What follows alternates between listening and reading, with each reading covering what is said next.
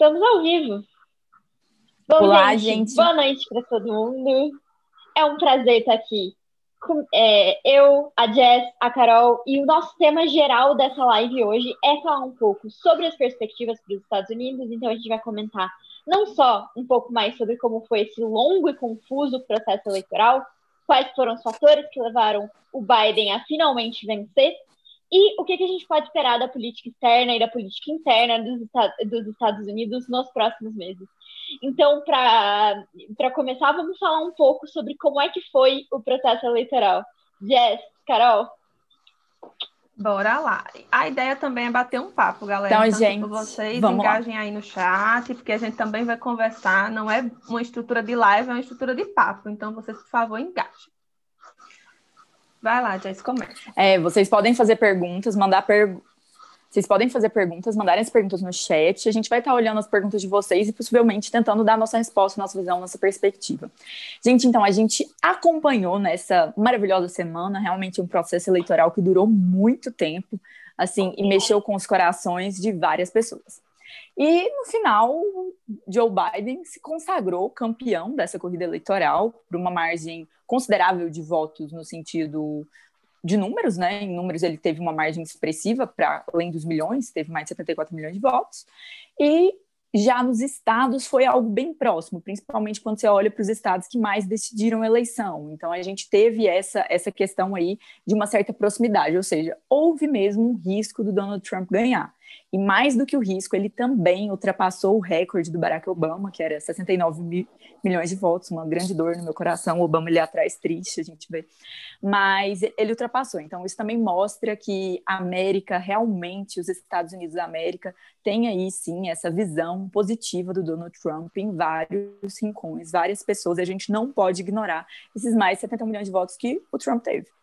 Dentro disso, a gente também teve que, teve que olhar para os estados que eram tradicionalmente republicanos ou estados que estavam apoiando Donald Trump na eleição passada, como a Pensilvânia, e mudaram nesta eleição. Então, estados tradicionalmente republicanos, como Arizona, abandonou, é, abandonou de certa maneira o Trump e acabou é, ajudando a vitória de Joe Biden. A mesma coisa sobre a Georgia, é, que é inclusive o nome da filha do Eduardo Bolsonaro, vale mencionar que ele fez isso em homenagem ao, ao, ao Estado ser republicano e não abandonar o Trump. E houve sim essa modificação. É, Para falar um pouquinho do Arizona, eu acho que vale mencionar que o Trump ele tinha rachas até mesmo dentro do próprio Partido Republicano. Então, assim, por mais que os republicanos tenham esse ar conservador dentro das eleições, os republicanos tenham pautas que são avessas muitas vezes ao, ao progressismo, a realidade é que são um partido também tradicional, com muitos nomes, com credibilidade, que valorizam a democracia e que não eram favoráveis ao Donald, Trump. Um excelente exemplo dele, e eu indico que vocês possam ver o discurso de perdedor do John McCain, quando ele perdeu em 2008 para Barack Obama, é, é, o John McCain, que é um senador muito valorizado, é um nome do Arizona, é um político do Arizona, que foi sim um grande adversário, um forte adversário dentro do partido do Donald Trump. Então, assim, vale mencionar que o Arizona honrou, agora já falecido, a memória do John McCain. Então, várias dessas demonstrações mostram também um de certa maneira, uns Estados Unidos que valorizam sim sua própria democracia. Esses estados mostraram isso ao acabarem dando a vitória para o Joe Biden. Eu vou deixar a Carol comentar um pouquinho agora sobre isso, mas as, as impressões dela sobre os swing states, sobre os estados que mudaram e tudo mais. Bora lá, fazer esse papel de pessoa dos movimentos sociais que sempre vai pegar esses mecanismos sociais que interferem, né? Jess falou, falou muito bem. Inclusive, vou pegar o gancho do John McCain, e caso vocês não saibam, a família do McCain realmente é super forte no Arizona como um todo. O cara realmente fez é, uma vida pública muito forte, muito expressiva. E o Trump, agora futuro ex-presidente dos Estados Unidos, fez o favor de chamar o McCain de covarde. Em uma coletiva de imprensa, ele chamou o cara de covarde. A família tomou isso para si. E dentro do próprio Arizona, começaram a apoiar o Joe Biden, porque realmente foi uma fala muito agressiva, foi uma fala muito forte. Não só o americano leva esse tipo de fala muito a sério, mas o americano leva muito, muito a sério a memória dos heróis de guerra que eles têm. Principalmente quando o herói de guerra é um cara que tem toda essa carreira militar, mas também tem uma carreira pública. E tem uma carreira pública expressiva. Então, acreditem vocês ou não, isso foi um fator muito pesado dentro do Arizona. E aí, se a gente vai ver a Georgia, que a Jess também falou, existem outros fatores muito pesados. Existe uma senadora negra, eu vou até olhar aqui o nome dela, porque por algum motivo eu continuo esquecendo, mas ela se chama Stacey Abrams. E ela foi super forte um dos key factors para que ele realmente conseguisse virar na Georgia. Se a gente for olhar, a Georgia ela virou para o Biden com um pouco mais de 1.500 votos, 1.700, ficou nessa média. E essa senadora fez campanha porta a porta, tentando pegar a população negra, fazer com que eles votem. Eu acho que essas alturas vocês já devem saber que nos Estados Unidos voto não é obrigatório. E a população negra não é uma população que historicamente engaja tanto nos votos, inclusive porque para você se cadastrar para votar, você paga uma taxa. E muitas vezes, por isso, muitas pessoas não votaram. A Georgia, por exemplo, há quatro anos atrás, ou foi três anos atrás, aprovou uma lei que era Exact Math Law, que simplesmente se o seu nome não estivesse exatamente igual ao do teu documento de identidade, seu voto era desvalidado.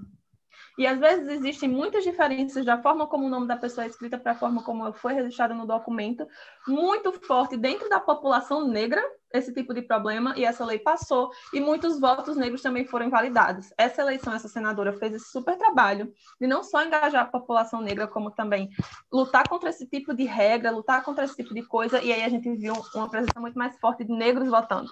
E aí a gente vai juntar com todos os movimentos de Black Lives Matter, e a gente vai lutar com, vai juntar com todos os discursos, discursos super racistas e extremistas do Donald Trump. Então, isso foi uma grande onda que levou.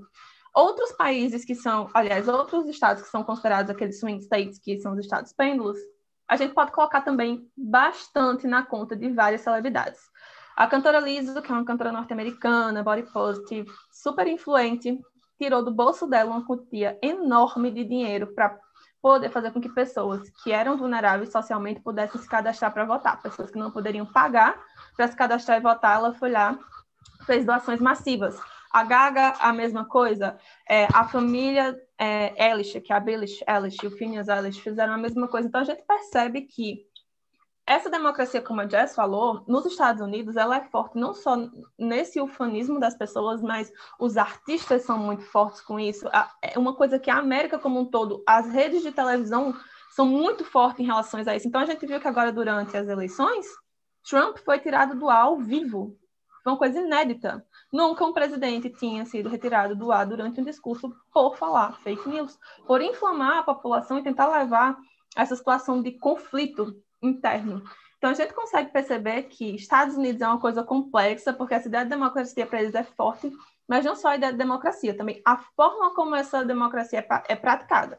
A gente vai ter os extremos para os dois lados, mas a gente também vai ter esse centro adormecido, que está assim, adormecido há bastante tempo e que mais para frente a gente vai falar, mas é uma das bandeiras que agora o Biden vai ter que carregar com bastante força. E aí a gente vai passar a fala agora para a maravilhosa Alice.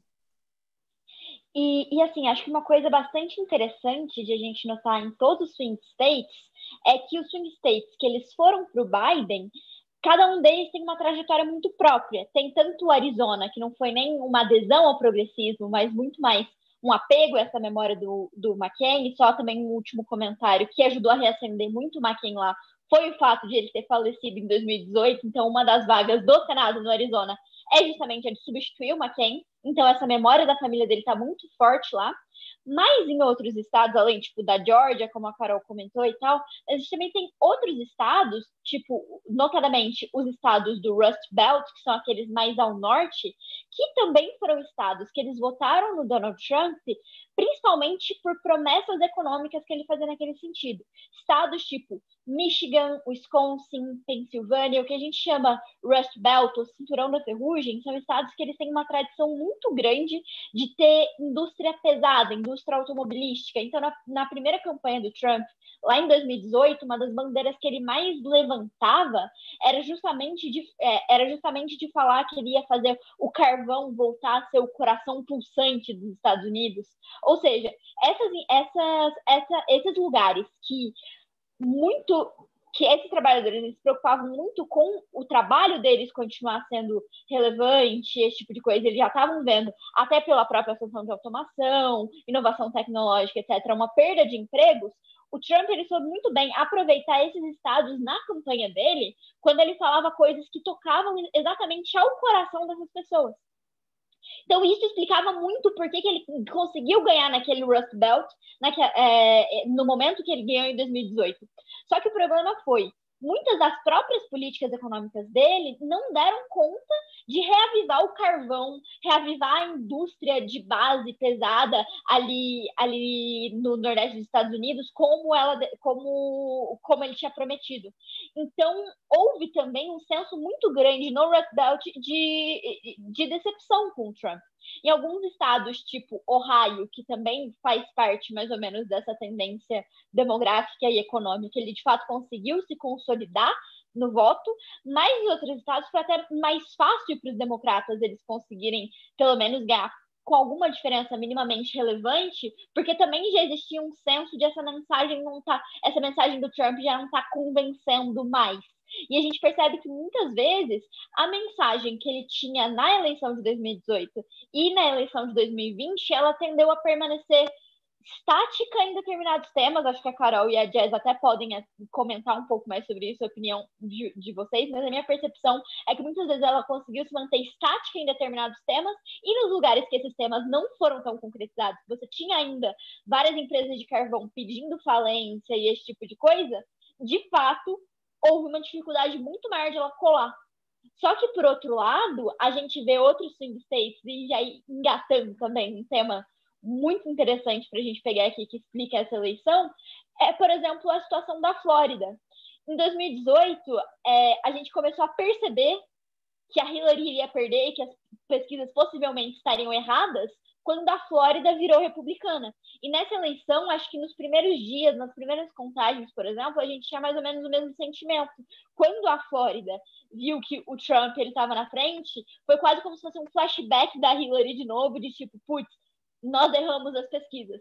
Mas o que, que, explica talvez esse erro das pesquisas? Na Flórida até nem tanto assim, as pesquisas ainda estavam bem próximas lá, mas nos outros estados meio que a tendência foi até se confirmando para o Biden. Mas no caso específico da Flórida, o que mais definiu o Trump levar lá foi justamente a questão do voto latino. E daí eu já vou jogar esse gancho e jogar para vocês.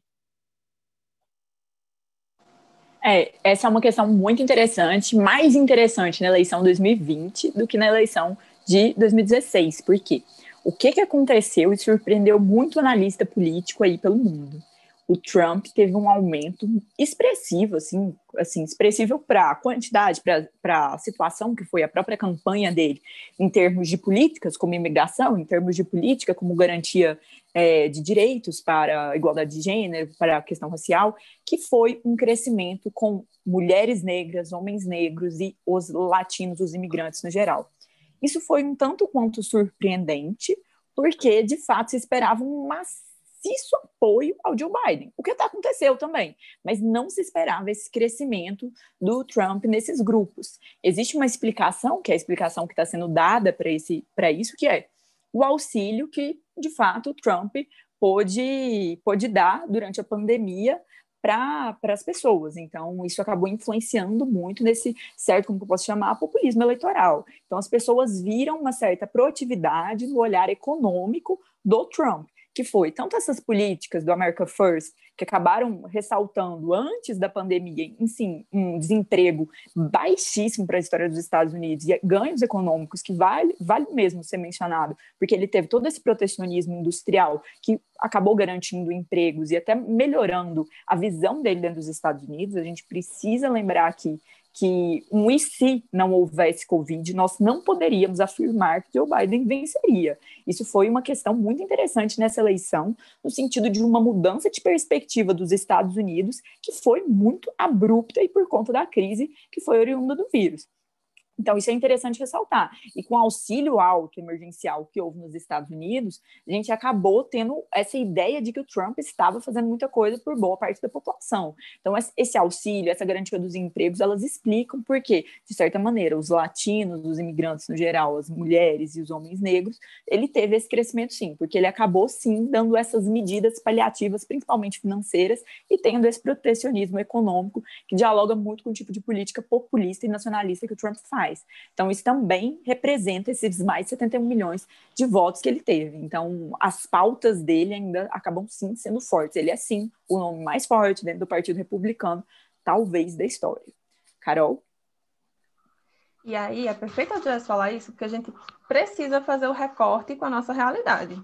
É, é evidente que, tipo, isso está saindo em todas as mídias, é, isso que a Jess acabou de colocar, desse, dessa questão do auxílio dele no momento da pandemia.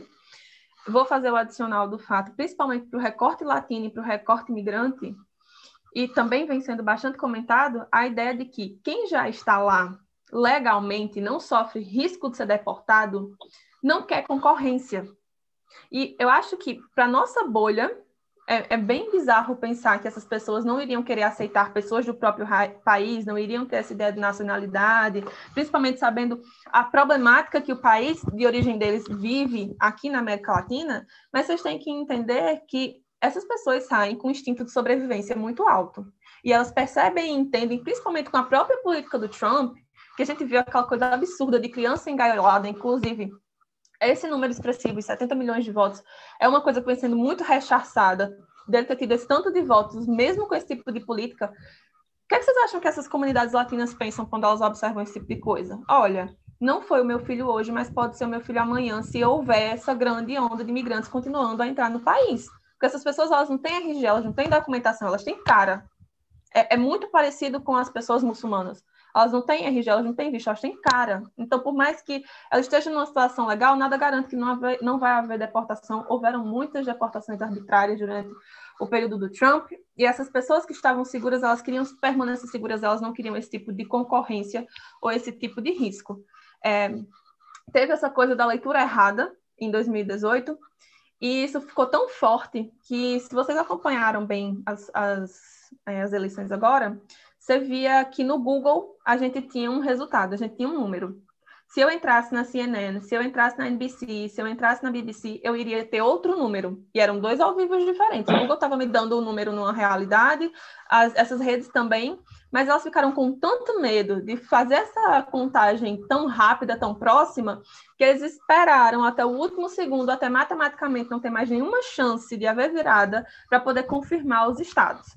E isso ficou sendo também massivamente repetido, não só na CNN americana, mas como em todas as outras redes. Era CNN Brasil, era CNN Europa, justamente pelo tamanho do vácuo que é, essa perda da Hillary deixou nos Estados Unidos. Ficou, ficou muito forte. É, Alice falou que queria ouvir a opinião da gente sobre a questão da, das políticas do Trump do quanto o Trump não ficou muito efetivo. Essa pauta parou em um ponto e começou em outro. Se vocês analisarem a trajetória do Trump, a partir do momento que essas promessas políticas dele não começaram a, a fechar, ele começou a ficar mais fundamentalista, mais conservador, mais extremista, mais supremacista branco. Por quê? Porque era a única outra pauta que ele poderia engajar para manter essa galera que ele não conseguiu dar o bust na economia, não conseguiu garantir lá os investimentos, não conseguiu garantir que a empresa ia permanecer aberta. A única outra pauta eram pautas sociais ultraconservadoras.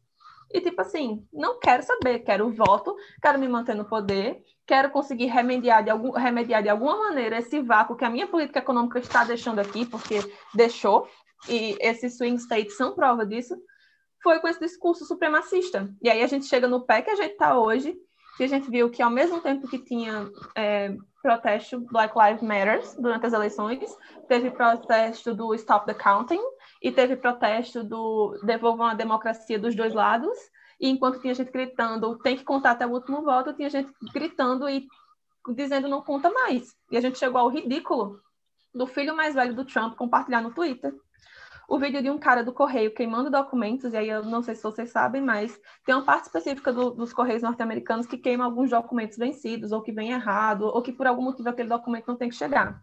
Esse vídeo não foi feito durante as eleições, era um vídeo do rapaz trabalhando há algum tempo atrás.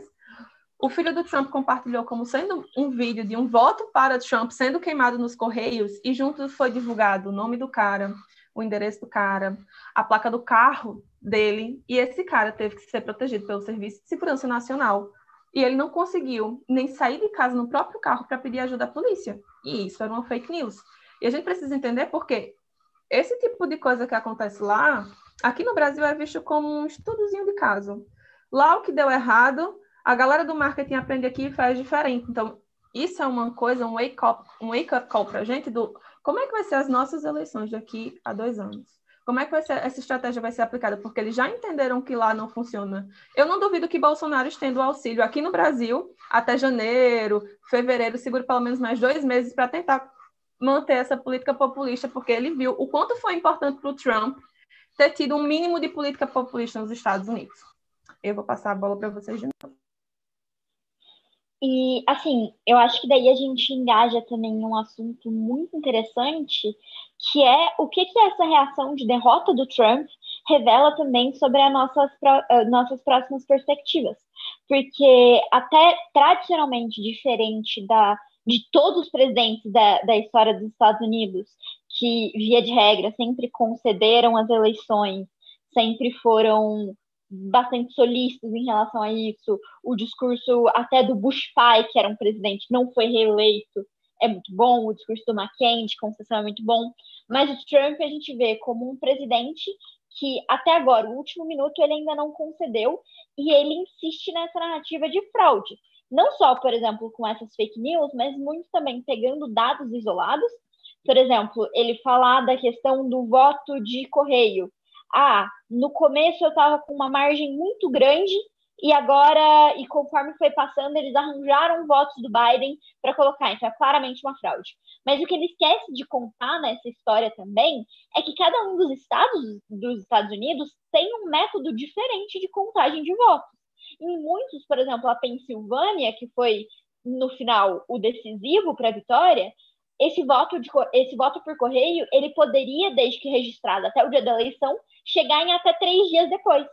E pela característica do próprio eleitorado, geralmente os eleitores do Biden eles são mais preocupados com pandemia, com distanciamento social e esse tipo de coisa, e se mobilizaram muito mais cedo. Então o Trump, desde a campanha, vem, vem construindo essa narrativa de não votem por correio, votem na hora.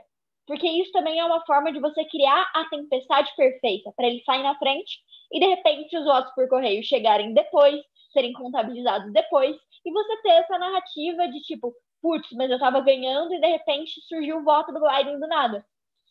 Esses votos surgiram do nada? Não, eles não surgiram do nada.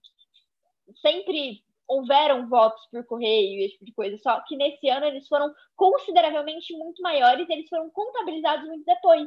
Então aquele espírito de vitória inicial do Trump também era muito importante para manter os eleitores deles inflamados. E ele insistia nessas fake news, ele insistia nessa narrativa de, de derrota, até uma coisa muito sem precedentes que a gente está vendo hoje em dia e que muita gente está dizendo que deveria ter sido feita anos atrás, na primeira campanha dele, é o Twitter colocar aquele negocinho de fake news em tudo que ele coloca. Talvez se, se tivesse desde o início, a gente tivesse tido menos gente acreditando e caindo no Trump. Porque ele está, de fato, pegando fatos isolados para ter essa narrativa que, no fundo, ela está contribuindo muito para a gente aumentar o nível de polarização nos Estados Unidos. Porque agora, todo mundo que votou no Trump foi uma parcela expressivíssima da população, como a Jess falou, bateu o recorde do Barack Obama, são pessoas que estão fundamentalmente não conformadas. São pessoas que elas vão ser uma oposição talvez até muito mais forte, e que continuam com essa narrativa de estamos sendo atacados. Essa narrativa que é tão importante para um populista, que é você ter o outro como inimigo. Então, no fundo, quando ele não concede a eleição, o que ele está fazendo não é simplesmente ter um clamor justo de judicialização ou algo assim, mas ele está muito mais construindo um personagem, construindo uma narrativa de injustiça que possivelmente é o que vai alavancar ele e mais pessoas que tenham, que tenham essa mesma forma de pensar. Talvez um, um dos grandes pontos aí de a gente analisar seja a reação dos líderes internacionais.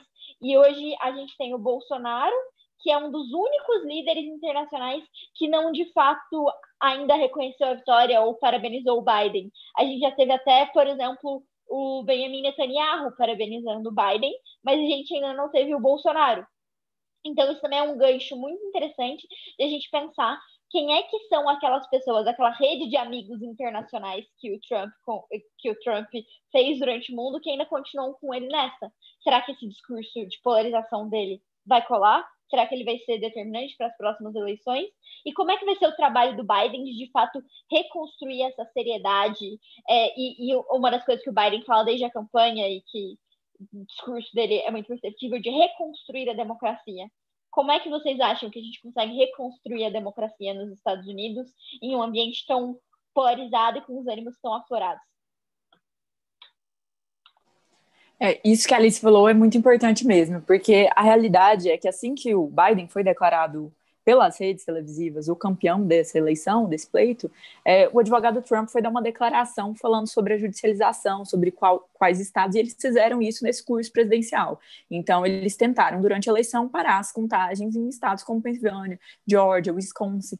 Então, eles tentaram mesmo é, é, isso, e acabou que a Suprema Corte dos Estados Unidos deu algumas respostas, alguns tribunais locais, eles pediram para que os observadores republicanos ficassem mais próximos, isso até afetou a agilidade ali de contar esses votos. Então, várias foram essas medidas que foram judiciais. E elas têm uma tendência agora a continuar seguindo. Então, existe uma contestação legal que vai ocorrer. E essa contestação ela acaba sendo muito perigosa para a democracia.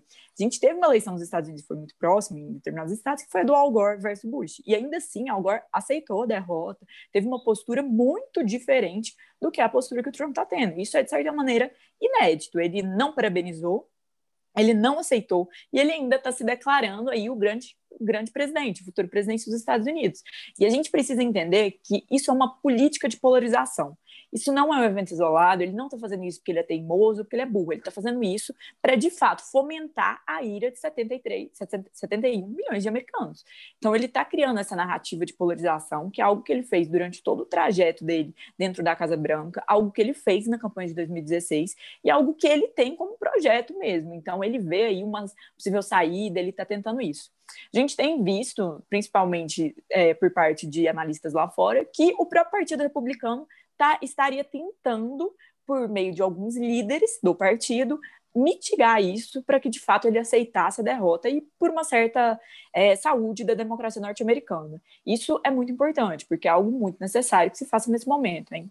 Em Como as Democracias Morrem, um livro que muita gente não gosta, o, o autor, o Levitsky, ele fala um pouco sobre como os partidos teriam essa função de zelar pela democracia. A gente espera, e a política dentro dos Estados Unidos, a democracia norte-americana tem esperado agora dos, dos republicanos essa postura de barrar essa loucura do, do Trump e o risco que ele está causando para a própria democracia.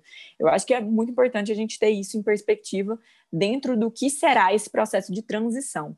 É, esse processo de transição nos Estados Unidos já começa agora. O Biden já falou que a partir de amanhã já está com a equipe dele é, programando como ocorrerá. É, tipo, lá é muito imediato, então é comum que isso aconteça de forma bem rápida. Não sei se vocês recordam, mas o, o Barack Obama encontrou o Trump logo após isso para essas discussões. É, a gente teve esse encontro aqui no Brasil, de certa maneira, também, quando o Bolsonaro foi eleito com, em relação ao Temer, mas lá é engraçado porque a equipe de transição já está preparada e que ela já vai, já vai começar a ser mais ativa. Então, eles já têm esse projeto para rodar, então, receber essa América. Só que o que, que acontece? A gente precisa entender que acaba sendo muito difícil quando o próprio presidente em exercício não reconhece sua derrota e não está aberto a dialogar, não está aberto a deixar seus especialistas dialogarem com os especialistas do outro. Então, isso é um processo que vai ser complicado e que pode sim afetar esse processo de transição e a própria economia, a própria lógica assim administrativa dos Estados Unidos nos próprios meses. Então, é, é uma coisa que a gente precisa mesmo levar em conta. Mas agora eu acho que a gente podia falar um pouquinho sobre o Joe Biden e a Kamala Harris. Um pouquinho sobre o que eles são, o que eles representam e sobre o que eles possivelmente vão mudar. Tanto em aspectos da perspectiva interna, mas externa também dos Estados Unidos. E para começar isso, para falar um pouquinho disso, eu vou chamar a Carol. Então, eu acho que é até um gancho perfeito, porque depois dessa fechada perfeita que a Jazz deu, a gente precisa entender que o Biden agora tem uma missão muito ingrata dentro dos Estados Unidos. Ele vai pegar um Estados Unidos altamente polarizado, e a missão ingrata dele é reavivar a bancada de centro norte-americana. Essa bancada centrista dos Estados Unidos, ela está dormindo há muito tempo ela passa por diversos problemas. A gente vê que os diálogos dentro do Senado, dentro de Câmara e etc., eles não estão mais assim tão favoráveis para essa ideia mais central de abrir, de fazer concessões, porque cada vez mais medidas são importantes para a eleição de candidatos.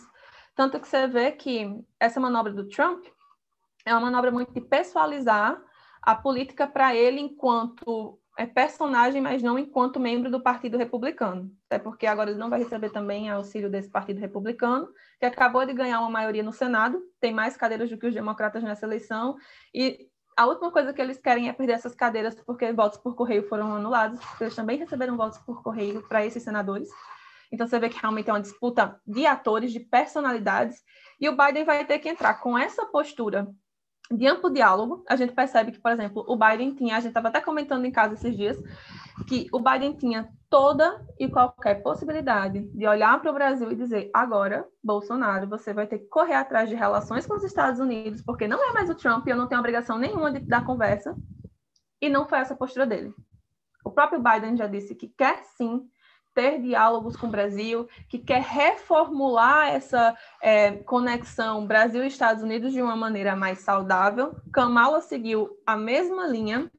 Isso é interessante, porque dentro do Brasil, Bolsonaro, como as meninas disseram, não reconheceu a eleição do Biden, porém, o vice Mourão, que está lá no norte agora, disse que, independente do candidato eleito, o Brasil continuaria tendo relações com os Estados Unidos. Então, a gente consegue perceber esses rachas e entender que a tendência, por mais que Bolsonaro não queira também, em, em, certa medida vai ter que ser manter diálogo em algum ponto. E o Biden vai tentar fazer, sim, essa política um pouco mais branda para tentar, porque é, é como ele mesmo já disse, ele já se colocou como um candidato de transição. Ele já disse que vai fazer um governo de transição. Então, ele tem essa agenda de reavivar a democracia mais pacífica norte-americana. Ele tem essa agenda de vamos abrir diálogos de maneiras mais saudáveis e não tão selvagens quanto foi no governo Trump.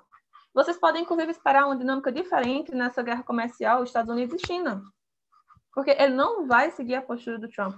Não digo que vai ser uma postura derrotista, porque não é interessante para o próprio Estados Unidos e para o Partido Democrata e para quem quer que seja que ele tente eleger nas próximas eleições, que eu não duvido que seja Kamala. Acho que a gente vai ver também um governo muito voltado para ela, a gente vai ver muito ela nesse foco nos Estados Unidos.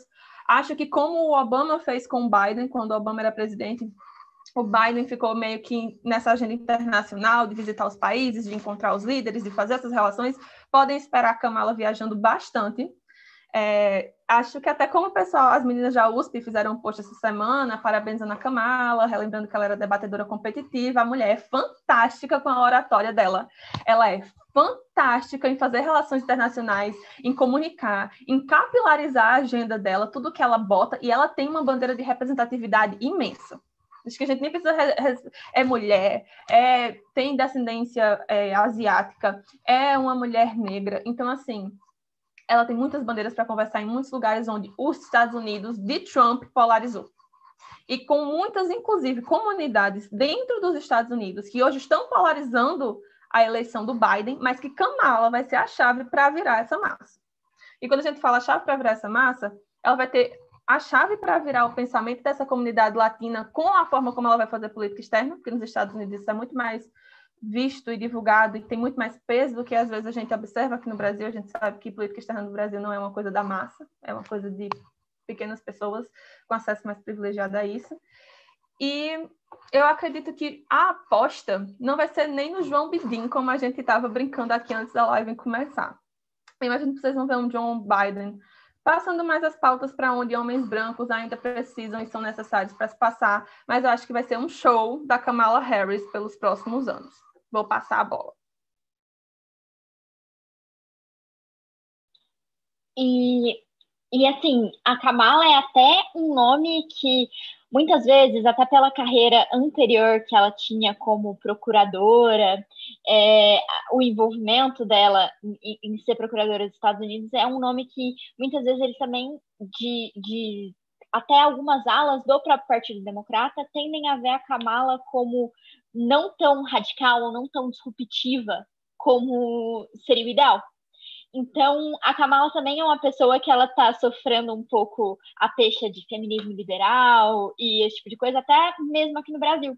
Só que eu acho que essas críticas a gente tem que olhar elas de uma, de uma maneira mais moderada, porque um dos grandes fatores que fizeram a eleição do Biden ser possível, e que é uma coisa que o Brasil até teria que se atentar para próximas eleições, foi a criação de um consenso em relação ao nome. Então, a gente vê que naquela que nas primárias democratas, alguns nomes tipo a Warren, o Sanders, que eram de fato nomes mais incisivos, talvez em pautas econômicas, em pautas identitárias até mesmo, aquela narrativa de você quebrar grandes conglomerados, apesar de eles serem nomes que eles têm grande adesão, eles não conseguiam necessariamente captar esse eleitor que estava no centro esse eleitor que tinha também essas preocupações, às vezes esse eleitor latino que tinha uma origem cubana, é, que no final nem foi tão, tão capturado assim, seria até mais difícil capturar ele. Então, muito do que o nome do Biden e da Kamala foi, foi não ser necessariamente o nome mais progressista ou mais, mais disruptivo possível, mas aquele nome que fosse ser palatável tanto para o centro quanto para as pessoas que queriam uma alternativa melhor do que o Trump.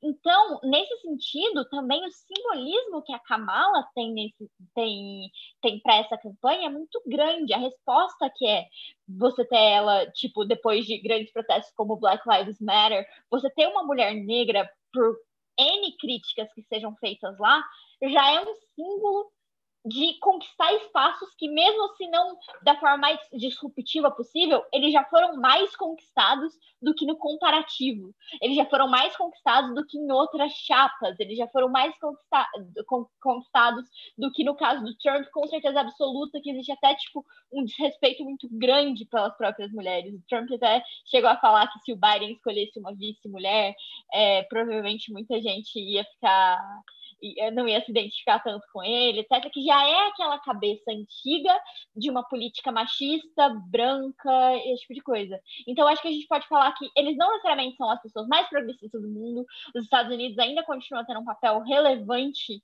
em, em, ser esse grande ator geopolítico que muitas vezes que, que muitas vezes age com dominação para com outros países, mas mesmo assim a gente consegue perceber pequenas, pequenos tipos de evolução. A Kamala é uma nesse sentido, mas a gente pode pensar até na própria figura do Biden. E daí até uma figura bastante interessante que a gente pode ver um protagonismo até maior, agora que o Biden foi eleito, é a Jill Biden, que é a esposa dele, e é bastante interessante que eu que eu estava até lendo que ela provavelmente vai ser a primeira a, a primeira primeira dama dos Estados Unidos que vai ter um emprego remunerado, ou seja, ela, ela é professora, ela foi professora durante toda a época que o Biden era vice-presidente, ela tinha que pedir folga quando tinha algum evento importante da vice-presidência, e ela já deu declarações que ela pretende continuar com essa carreira.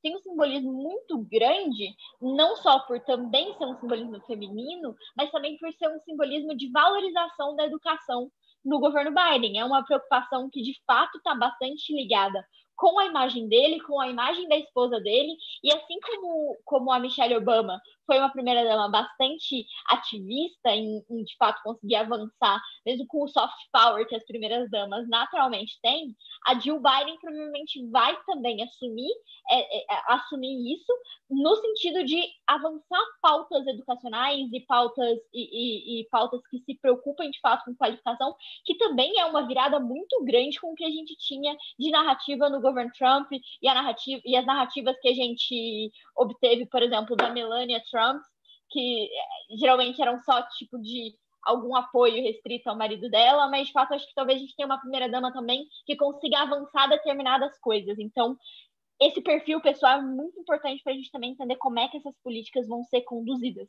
E jogando para um âmbito global, a gente também não pode esquecer que o Biden ele vem de um vice do Obama, ele vem de toda essa narrativa de reconstruir a democracia, de a gente voltar a ter parcerias com nossos grandes aliados, tipo Nova Zelândia, Coreia do Sul, Europa, de novo. Essa política mais tradicional dos Estados Unidos voltarem a ser aquele grande player mundial.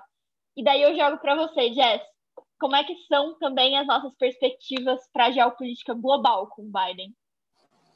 É, eu acho que vocês abordaram uma perspectiva pessoal deles que dialoga bem com a perspectiva global é, o Biden está acostumado a dialogar com os líderes mundiais, ele já era um congressista de carreira, ele já teve essa ativez no governo do Obama. Eu acho que vale mencionar aqui que nos Estados Unidos, diferente assim de muitos países, o vice tem uma postura muito propositiva. Ele não é para ver só para ficar lá bonitinho, não. Ele também costura acordos, ele também dialoga, ele também faz essas viagens diplomáticas que são muito importantes. E o Biden exerceu muito no governo Obama essa figura da diplomacia externa dos Estados Unidos. Tanto é que veio para a América Latina diversas vezes, viajou o mundo, encontrou muitos líderes, e a gente espera essa mesma postura da, da Câmara. E uma coisa interessante, até mesmo em termos de política externa, Alice mencionou os líderes globais, muitos deles até populistas, como Netanyahu, que deram parabéns para o Biden, é que o Modi, que é um grande aliado e parceiro do Donald Trump em vários a, a, ele a, deu parabéns. Ele deu parabéns especificando a Kamala, que é filha de uma mulher indiana, uma pesquisadora, que foi para os Estados Unidos. Então, ela também terá é, essa abertura, ela possivelmente também costurará esses acordos. E o próprio Joe, ele já tem essa, esse diálogo com vários líderes. Então, ele está se propondo agora a ser mais propositivo. Ele não vai fechar portas para nenhum país. A gente não precisa esperar que ele vai literalmente ligar para o Bolsonaro e falar: Ó, oh, você não me ligou, a gente não vai ser amigo. Não é assim. Ele não é uma criança de seis anos como quem o antecedeu. Então, ele vai ter essa abertura, ele vai ter essa posição, essa postura de mais diálogo. Mas, claro, algumas coisas vão mudar. Principalmente porque uma das pautas dele em campanha foi ser o anti-Trump. O que, que significa isso? Significa que se a gente viu com o Donald Trump o fim dos Estados Unidos que olhava para o multilateralismo, que buscava assim mecanismos de valorização como o OMC e a OMS, a gente viu a saída disso, né? E agora com o Biden isso já mudou. Ele falou isso a campanha inteira. Ele falou que o primeiro ato dele como presidente seria retro, é, retornar para a OMS, para a Organização Mundial da Saúde, que foi algo que o Trump saiu nessa crise do Covid, nesse negacionismo gigante que ele teve e valorizar esses, esses meios multilaterais, como a própria Organização Mundial do Comércio. Então, a gente pode esperar essa postura mais multilateral. Também fortalecer relações com a União Europeia. Há algum tempo, Donald Trump começou determinados tipos de sanções e modificações tarifárias que foram chamadas como a Segunda Guerra Comercial que aí era relativa à União Europeia e não à China. Então, de certa maneira, ele fragilizou muito as relações com líderes, com Macron, com a Merkel. Então, a gente agora vai ter essa retomada, a gente já viu isso nos, na, na própria parabenização, a gente vai ver isso com o Canadá também, a gente vai ver isso no mundo. Ou seja, os líderes mundiais, em sua maioria, gostaram muito dos Estados Unidos voltar para o multilateralismo. Por quê? Porque quando os Estados Unidos se fechou, ele fez esse fechamento tarifário, ele fez esse fechamento para as importações de outros países, ele afetou muito a economia global. E ele, de certa maneira, afetou até mesmo um parceiro forte do, dos Estados Unidos, que era a China. É, isso afetou também a União Europeia, isso afetou o Brasil. Então, a gente precisa ver que agora as pessoas estão felizes com esse voltar para o multilateralismo, porque há uma chance maior de acordos, de perspectivas, que vai ser muito boa. Outra coisa que ele deve executar é retornar para para o Acordo de Clima de Paris. O Biden ele defende muito o New Deal, ele defende muito pautas do meio ambiente, o que pode ser até uma possível capitaliza capitalização que ele fez dessas pautas de outros, como a Warren e o próprio meu Deus, me fugiu o nome dele, Bernie Sanders. Mas ele defende muito isso. Então, a gente vai ter essa retomada. Ele já prometeu pacote de desenvolvimento sustentável, falou sobre a Amazônia receber um fundo de 20 bilhões, mas claro, só se o Bolsonaro fizer cuidado direitinho. Então, há agora várias possibilidades. No debate, ele até falou de possíveis sanções presidenciais para os Estados Unidos, para o Brasil, por conta do tratamento fraco que a gente tem pelo Ricardo Salles sobre a situação dentro da Amazônia. Então, o Brasil agora vai ter que entrar na cartilha ambiental mais bonitinho se quiser negociar com os Estados Unidos. O Trump não se importava muito com isso. A União Europeia até se importava. Mas agora com os Estados Unidos também com essa pauta, com certeza a gente pode esperar um Ricardo Salles dando tchauzinho aí para o Planalto, porque isso será uma pauta muito séria para eles. E o Jair Bolsonaro tem adotado um certo pragmatismo interno, a gente viu isso na nomeação agora para o STF, então, até nas próprias relações com Maia, então a gente vai ver se esse pragmatismo vai existir também para as relações exteriores. É bem provável que aconteça, porque antes era o Bolsonaro fazendo graça com os Estados Unidos atrás, agora é o Bolsonaro fazendo graça sozinho, ou seja, não há esse apoio. E o Biden tem essa pauta que é tão importante, cara, para ele, que é a do, do meio ambiente, algo que eles vão investir muito. Então, a gente vê essas modificações nas relações externas, tanto em valorização ambiental, voltar para a Cor de Paris, tanto na questão de valorizar novamente organizações como a OMS e a OMC, de comércio, mas uma coisa que a gente também vê é que os republicanos e os democratas concordam em uma perspectiva. A China pode ser um problema. Só que a forma como eles tratam o problema claramente é diferente. O Trump foi muito agressivo sobre a China, ele realmente começou uma guerra comercial. possibilidade do Biden retroceder, retroceder nessa guerra existe, mas a gente não precisa imaginar que o Xi Jinping e o Biden vão ser dois grandes amigos. Isso não vai acontecer. É, a China tem prática de desvalorização cambial, de determinados fechamentos para o comércio, determinados tipos de tarifa, que os democratas sempre foram ávidos críticos. O que muda agora é que eles vão fazer essa crítica na, na OMC, que eles vão tentar criar acordos multilaterais que, de certa maneira, prejudiquem a China com possíveis parceiros, que são. O Brasil tem um peso muito grande nisso, porque por ser o principal exportador de produtos agrícolas para a China, que vão costurar com esses acordos para a China ser mais responsável nisso, que eles julgam ser um problema. Então, não vai ter Biden paz e amor com a China, mas vai ter um Biden que negocia de forma diferente e que acaba sendo, como que eu posso dizer, mais maduro sobre a forma de negociar e possivelmente combater a política chinesa. Então, questões como 5G dentro do Brasil vão ser pautas que possivelmente vão ser discutidas entre os dois presidentes, que vão ser levadas na mesa, que vão ser dialogadas com, com os líderes globais, só que a forma como o Biden vai escolher isso vai ser, de fato, o multilateralismo em detrimento de uma postura nacionalista e muito protecionista, que era a postura do Donald Trump. Então, essa é uma modificação na esfera das relações internacionais que a gente precisa ter em vista. Os Estados Unidos antes estava meio que deixando espaço para o multilateralismo para a China, ou seja, a gente via essa liderança mais até por parte da China, que era uma mudança muito grande, porque os Estados Unidos sempre teve essa postura de mais olhar para o multilateralismo. Então, agora a gente vai ter eles retrocedendo para essa visão e buscando esse protagonismo dentro dessas pautas como líderes globais, como defensores do, do multilateralismo, que estavam sendo deixados de lado. Então, essa é uma modificação muito interessante que a gente vê acontecendo. Carol? Ah, eu acho que aí, só fechando o que as meninas colocaram tão bem, é, acho que a gente pode esperar, de fato, uma era muito mais frutífera para as organizações internacionais, que não deixaram de ser players importantes é, durante esse aumento da onda, que a gente super fala em ai, esse aumento da onda conservadora. Mas a gente precisa entender que, tipo assim, esses grandes países, esses grandes players, eles são espelho do mundo, sim é, eles ditam muito o ritmo do como as coisas vão acontecer. Ah, Carol, você está dizendo que porque os Estados Unidos era conservador, agora todo mundo vai ser? Não. Eu estou dizendo para vocês que porque os Estados Unidos entrou numa onda muito conservadora, outros países e outras populações sentiram a necessidade de se proteger. Porque se os Estados Unidos, que é esse player tão enorme, entrou nesse fechamento, tem um motivo. E aí a gente sabe como é que todos os outros atores internacionais que foram na mesma linha vide o próprio Bolsonaro, transformou isso em material de marketing para a campanha. Como isso foi distorcido, como isso foi usado como capital político para ter essa ascensão. E a gente viu esse tipo de diálogo em níveis diferentes, obviamente aqui na América Latina teve uma pegada, lá na União Europeia teve essa ascensão, mas de uma forma muito mais branda, assim, dentro dos diálogos, dentro das formas de agir. E percebam, os Estados Unidos descapitalizou esse multilateralismo a China ganhou esse espaço e a China também não está afim de perder.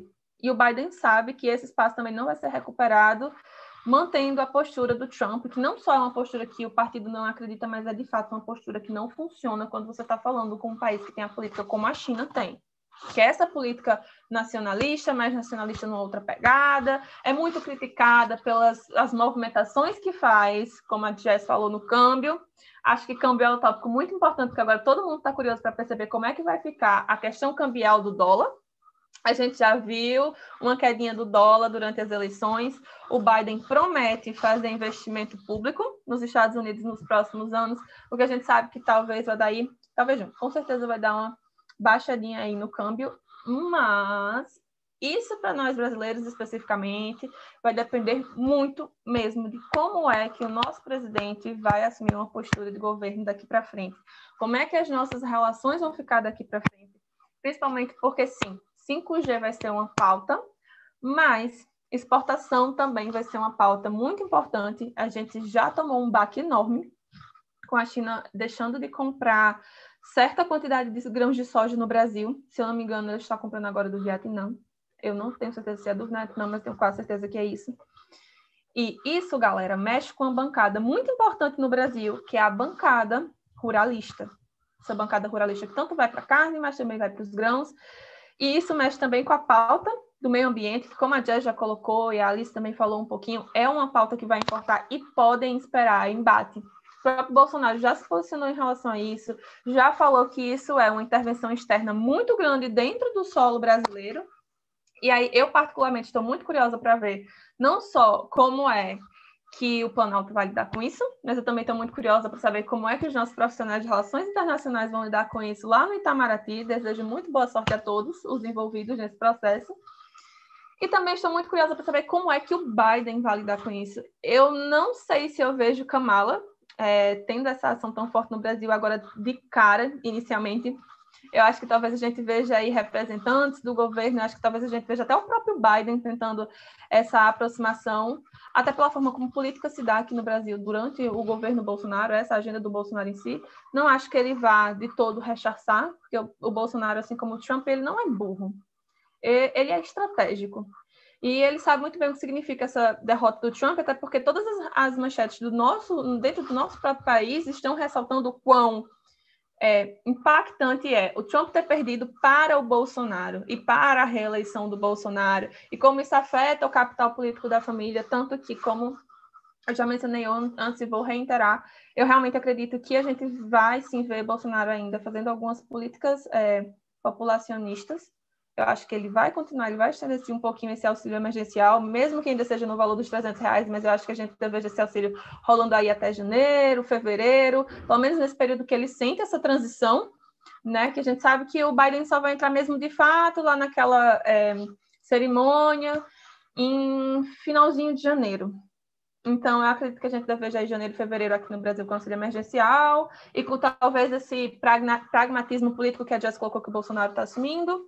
E eu acho que de papo a gente já fecha, que a gente já pode entrar até nas perguntas da galera, né, meninas? O que, que vocês acham?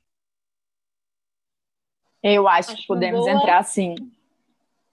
Inclusive, estou aqui com as perguntas abertas e uma bastante interessante é uma que a Brenda fez, perguntando para a gente se é possível comparar um pouco da atitude que o Biden terá que ter para dialogar com o Senado americano com a atitude que o Trump teve. Quais, é, quais desafios são semelhantes e diferentes? O que muda? Então, eu acho que para começar a responder essa pergunta, tem um fator muito importante que a gente tem que, que a gente tem que ressaltar, que é as eleições para o Senado não foram completamente fechadas. E elas não foram completamente fechadas especificamente por causa da, da, da Georgia.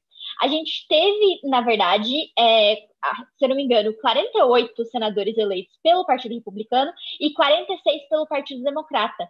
Então ainda faltam dois senadores, então ainda faltam dois senadores para serem eleitos na Georgia e que eles vão ser eleitos em, em, em janeiro. Se os democratas conseguirem essas duas cadeiras, eles de fato vão conseguir o controle, o controle do Senado.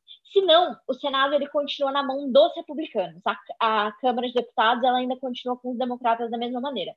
E o que, que significa? Nos Estados Unidos, o Senado tem um peso muito forte. Todas as leis, elas de fato precisam passar pelo Senado. Então, se a gente possivelmente tem um Senado mais controlado pelos republicanos, a gente tem dois fatores a serem considerados. Um, é possível que talvez com essa polarização o, o Biden tenha de fato muita dificuldade em aprovar medidas que sejam mais sérias, mas o Biden ele também sempre foi bastante caracterizado por ser um bom negociador, por ele ter um trâmite bom também em negociar com, com os dois lados, tanto as alas mais extremas do Partido Democrata também alguns republicanos mais moderados, então isso é um fator a ser considerado, mas eu acho que a gente tem que ver especificamente, no caso de, de o Senado continuar republicano, o quanto que o Trump vai conseguir manter essa influência dele também no, no Partido Republicano. Ou seja, como é que o Partido Republicano vai responder a essa narrativa de judicialização, de perseguição, esse tipo de coisa. Se o Senado, de fato, continuar com os republicanos, não vai ser fácil para o Biden de jeito nenhum, mas pode ser mais difícil caso, caso Trump ele consolide de fato a influência dele no, no partido do que em um cenário em que ele não consolide tanto e que exista mais espaço para dialogar, para você novos líderes, etc. Mas agora, se o Senado ele de fato for democrata, a gente pode esperar um primeiro, é, um, um, primeiro mandato Biden com muito menos atribulações, ou seja, um Biden com muito mais força para de fato fazer reformas em sistema de saúde, para avançar pautas que sejam mais caras a eles, para avançar determinados acordos internacionais, do que um cenário que ele não tenha esses republicanos sempre barrando, talvez, as iniciativas mais pesadas dele. Então, isso pode, de fato, também afetar muito do sucesso da própria presidência. Não sei se as meninas querem comentar também. É, eu tenho um pequeno comentário dentro disso, que é a gente precisa lembrar que o voto de Minerva de desempate seria da vice-presidente, então a Câmara faria esse papel, então conta aí essa diferenciação, até porque agora eles estão bem divididos, então eu acho que os republicanos ainda mantêm os 53 agora, e depois vem o que a Alice falou, que é a eleição na Georgia, que pode ser ruim para o Biden, porque é um estado tradicionalmente republicano, então talvez eles sejam melhores para fazer uma campanha lá, mas por outro lado, Biden está todo com um projeto de união, de força democrática, de como a gente precisa unir a América, eu serei um presidente, não tem estados azuis ou vermelhos, tem Estados Unidos da América. Então, esse discurso de união pode ressoar bem, ele precisa aprovar muitas modificações que vão depender, como a trouxe, do Senado. A gente precisa olhar, por exemplo, ele tem uma, um plano de governo que inclui a expansão do Obamacare, que é muito diferente do que o Trump queria, que era o fim. Então, ele, ele tem programa de subsídio para um, um, plano do próprio Estado, ou seja, uma certa, tornar a saúde mais acessível, algo que demanda dinheiro. Boa parte das políticas que ele propõe incluem gastos orçamentários altos, então ele precisa estar com o Senado do lado dele, mas, por outro lado, os americanos, os norte-americanos, têm uma tendência muito grande a pragmatismo político. Então, a gente já viu em outros momentos da história, onde quem detinha o controle do Senado eram os republicanos como presidente democrata, e mesmo assim houve aí essa conversa, essa conversa, esse diálogo. Então é algo muito possível de acontecer. Mas esses anos, esses mais de 20 anos dele no Congresso, vão servir muito bem para ele saber com quem falar, com como dialogar. Ele é esse tipo de presidente mesmo, fez isso no governo Obama, então é algo que a gente deve esperar. A vice-presidente dele também tem essa mesma situação, então a gente tem muita chance de um governo com mais coalizão. É, mas respondido isso, eu gostaria de falar um pouquinho. Vamos lá, ó, temos uma pergunta. Meninas, tem algumas polêmicas da Carol Gomes, da UFRJ, envolvendo a Câmara quando promotora, como enviar mulher, mulheres trans a presídios masculinos. Vocês acham que a população não pode receber isso muito bom, no, no sentido de popularidade? É, Alice brincou com isso em determinado momento da, do feminismo liberal, né? É, esse ponto, a gente precisa entender que uma promotora nos Estados Unidos não transforma o sistema judiciário. Ela está lá para cumprir determinadas regras e medidas que são sua função. Então, ela não ia transformar todos os problemas da justiça norte-americana. Isso é um fato, eu acho que é um peso muito grande sobre ela. E essas críticas sobre encarceramento, essas críticas sobre as medidas, eu acho que elas vão muito numa confusão que é muito mais sobre o sistema do que sobre o que ela estava exercendo, porque ela estava exercendo um papel, que é o papel que dentro do sistema, que você pode imaginar que seja injusto e é injusto, ela deveria exercer. Sobre popularidade, eu acho que não. Ela, ela entra agora como a vice mais forte da história dos Estados Unidos. Por quê? Porque você nunca viu um olhar tão forte para o vice-presidente por conta de um ponto que é o simbolismo, por conta da trajetória, quanto agora. Além disso, uma oradora excepcional. Fala muito bem, se coloca muito bem. Tem uma trajetória aí que vai contribuir muito para ela ter momentos de estrela dentro desse governo. Então, a probabilidade do Partido Democrata ver nela uma futura liderança, como em determinado, em determinado momento a gente viu pelo próprio Joe Biden, é muito grande. Então, os democratas eles precisam se fortalecer também nesse nível de aceitação popular. Possivelmente eles vão investir nela para isso. Então, eu acho que a popularidade dela foi bem provada agora. Claro que há muitas críticas para ela, como sempre há para qualquer tipo de liderança, mas eu acredito que ela será, em muitos momentos, a cara e voz desse governo e que isso vai ser muito bom para os Estados Unidos. Também acho que ela vai ser ativa e forte, como ela sempre foi. Ela tem essa trajetória e eu acho que agora a gente vai ver isso mais ainda em prática do que apenas como uma senadora da Califórnia, agora como vice-presidente dos Estados Unidos. É, a próxima pergunta Carol, eu não sei se você está lendo o chat, eu posso ler para você? Pode. Olha, é da Ruth.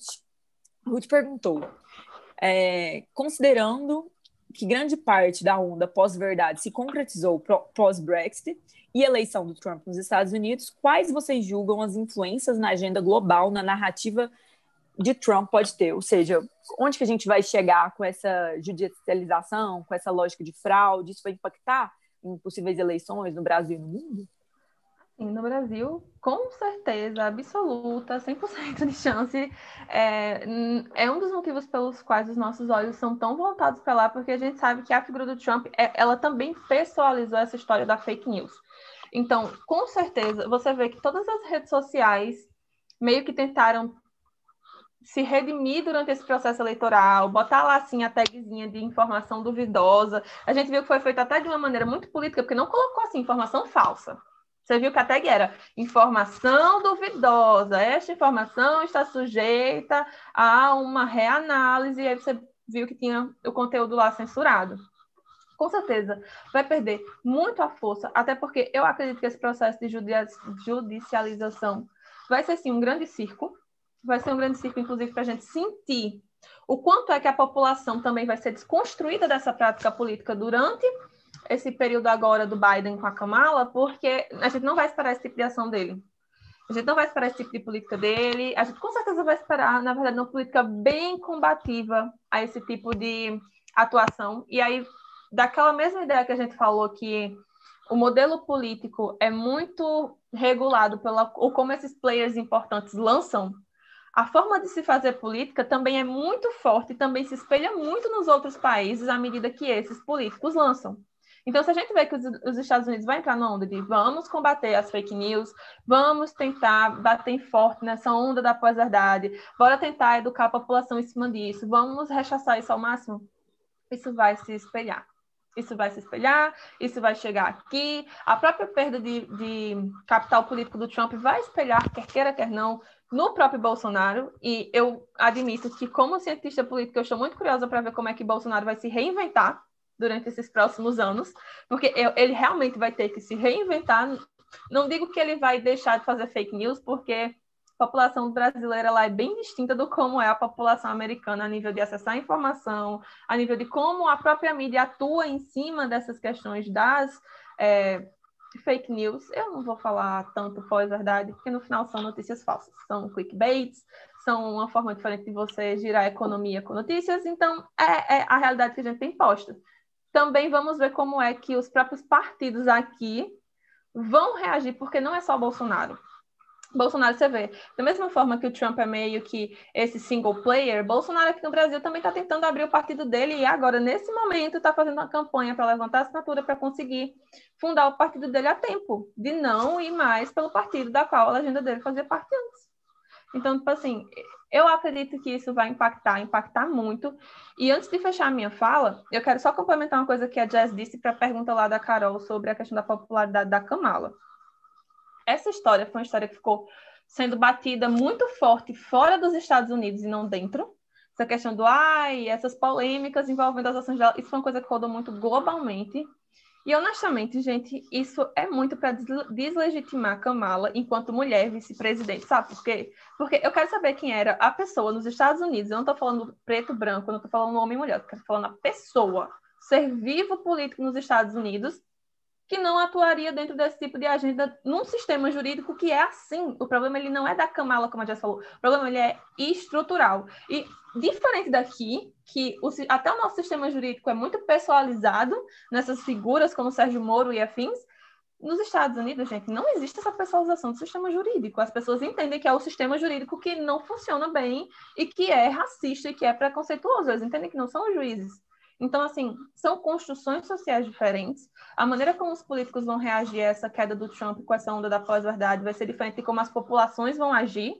E eu acho que vai partir muito da forma como os partidos vão agir em cima disso para trabalhar essa queda do Trump. Tanto os partidos de direita conservadora no Brasil vai capitalizar, como também a oposição do Bolsonaro vai capitalizar essa queda do Trump. Porque também, se a gente ficar preso nesse discurso do ai, o Trump caiu e agora o Bolsonaro vai cair, eu não sei se isso cola aqui no Brasil só com essa conversa, não, gente, sinceramente.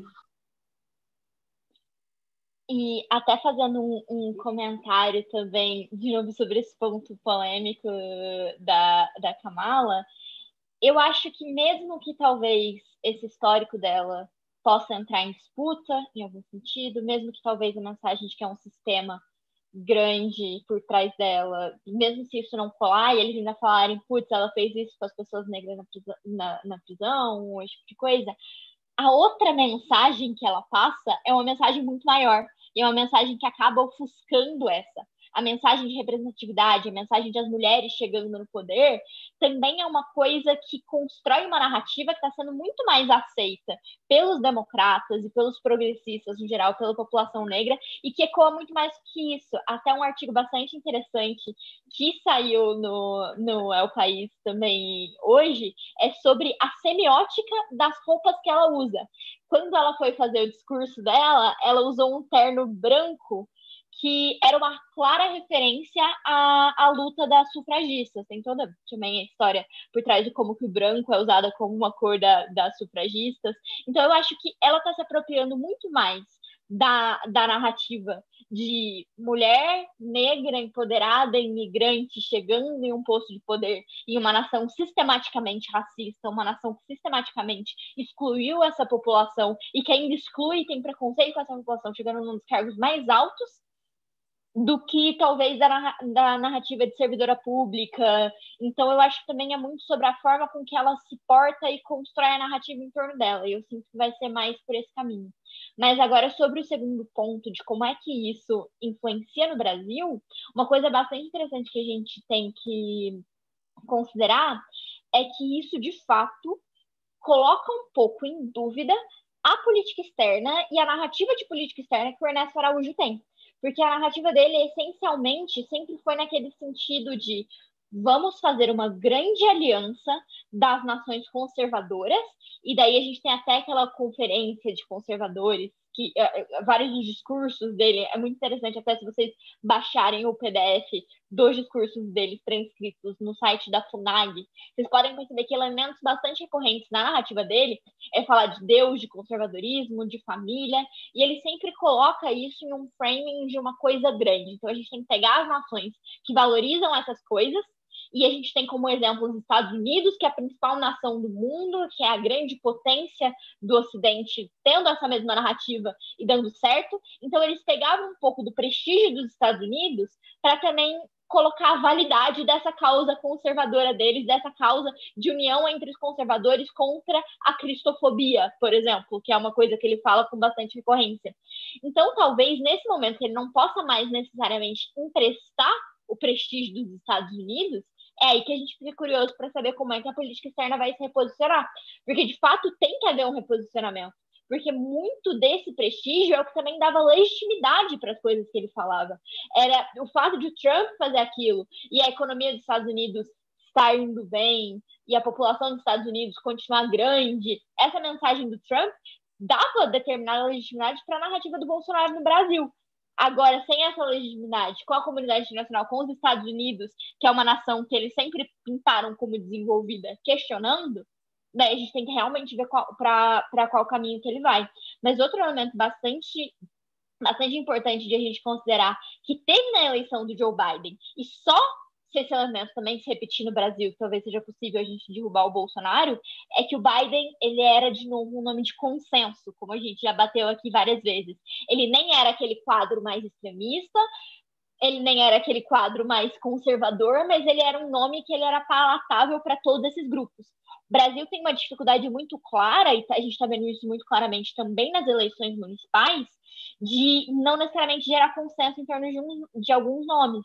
A briga entre PT e PSOL na cidade de São Paulo que possivelmente conseguiriam um candidato de esquerda no segundo turno, mas eles ainda continuam se bicando entre si, em vez de ter a posição de, apo de, de, de apoiar um nome de consenso, talvez seja, seja um mau sinal para o que a gente precisaria aqui para a gente conseguir de fato derrubar o Bolsonaro, que é a gente ter alguém que seja palatável por todos os setores, e seja palatável pelo setor que, que abandonou um pouco o Bolsonaro, é, a, a, essa direita mais esse centro que abandonou o Bolsonaro, que seja palatável para a esquerda. Se todos os candidatos de oposição continuarem se bicando, aqui a gente não tem primária. Não dá para a gente ter só um momento da eleição para a gente fazer essa briga de galo. A gente tem que ter um nome anterior e a nação inteira tem que estar tá de acordo com esse nome. Foi exatamente o que aconteceu no Biden. Você via Alexandra Ocasio-Cortez, você viu Bernie Sanders, você viu Elizabeth Warren, você via o McCain.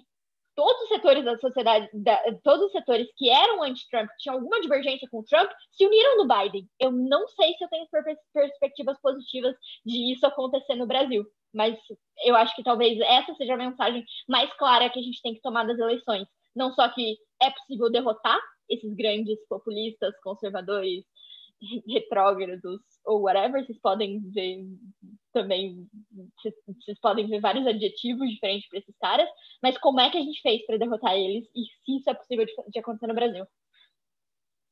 Antes de passar para a próxima pergunta, eu lembrei de uma coisa durante a fala de vocês que pode ser até um indíciozinho, Ruth, de como é que vai ser essa postura do Bolsonaro. Pelo menos eu acredito que até o final do ano, eu não acredito que ele mantenha essa postura de janeiro para frente. Mas o Bolsonaro já se posicionou em relação aos votos é, de urna, as cédulas. Bolsonaro se mostrou apoiador do sistema de cédula e, inclusive, estava endossando aqui no Brasil movimentos para que a gente deixe de ter a urna eletrônica e passe a ter os votos por cédula de novo. Daí eu vou ler aqui para vocês um trechinho do posicionamento é, do presidente do TSE, Luiz Roberto Barroso, em relação a isso.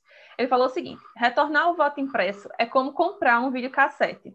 De 1996 para cá, nunca se documentou nenhuma coisa errada, nem fraudes. Não tenho paixão pela urna, mas tenho apreço por eleições limpas.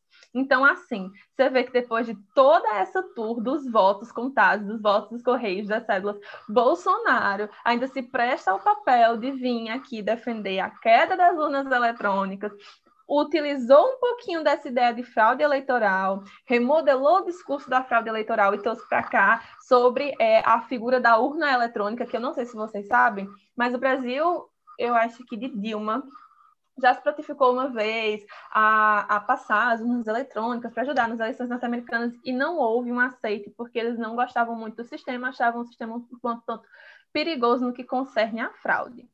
Mas fica aquela coisa, né? A urna eletrônica não é um, um, uma máquina que fica com acesso à internet, ela simplesmente computa votos e armazena.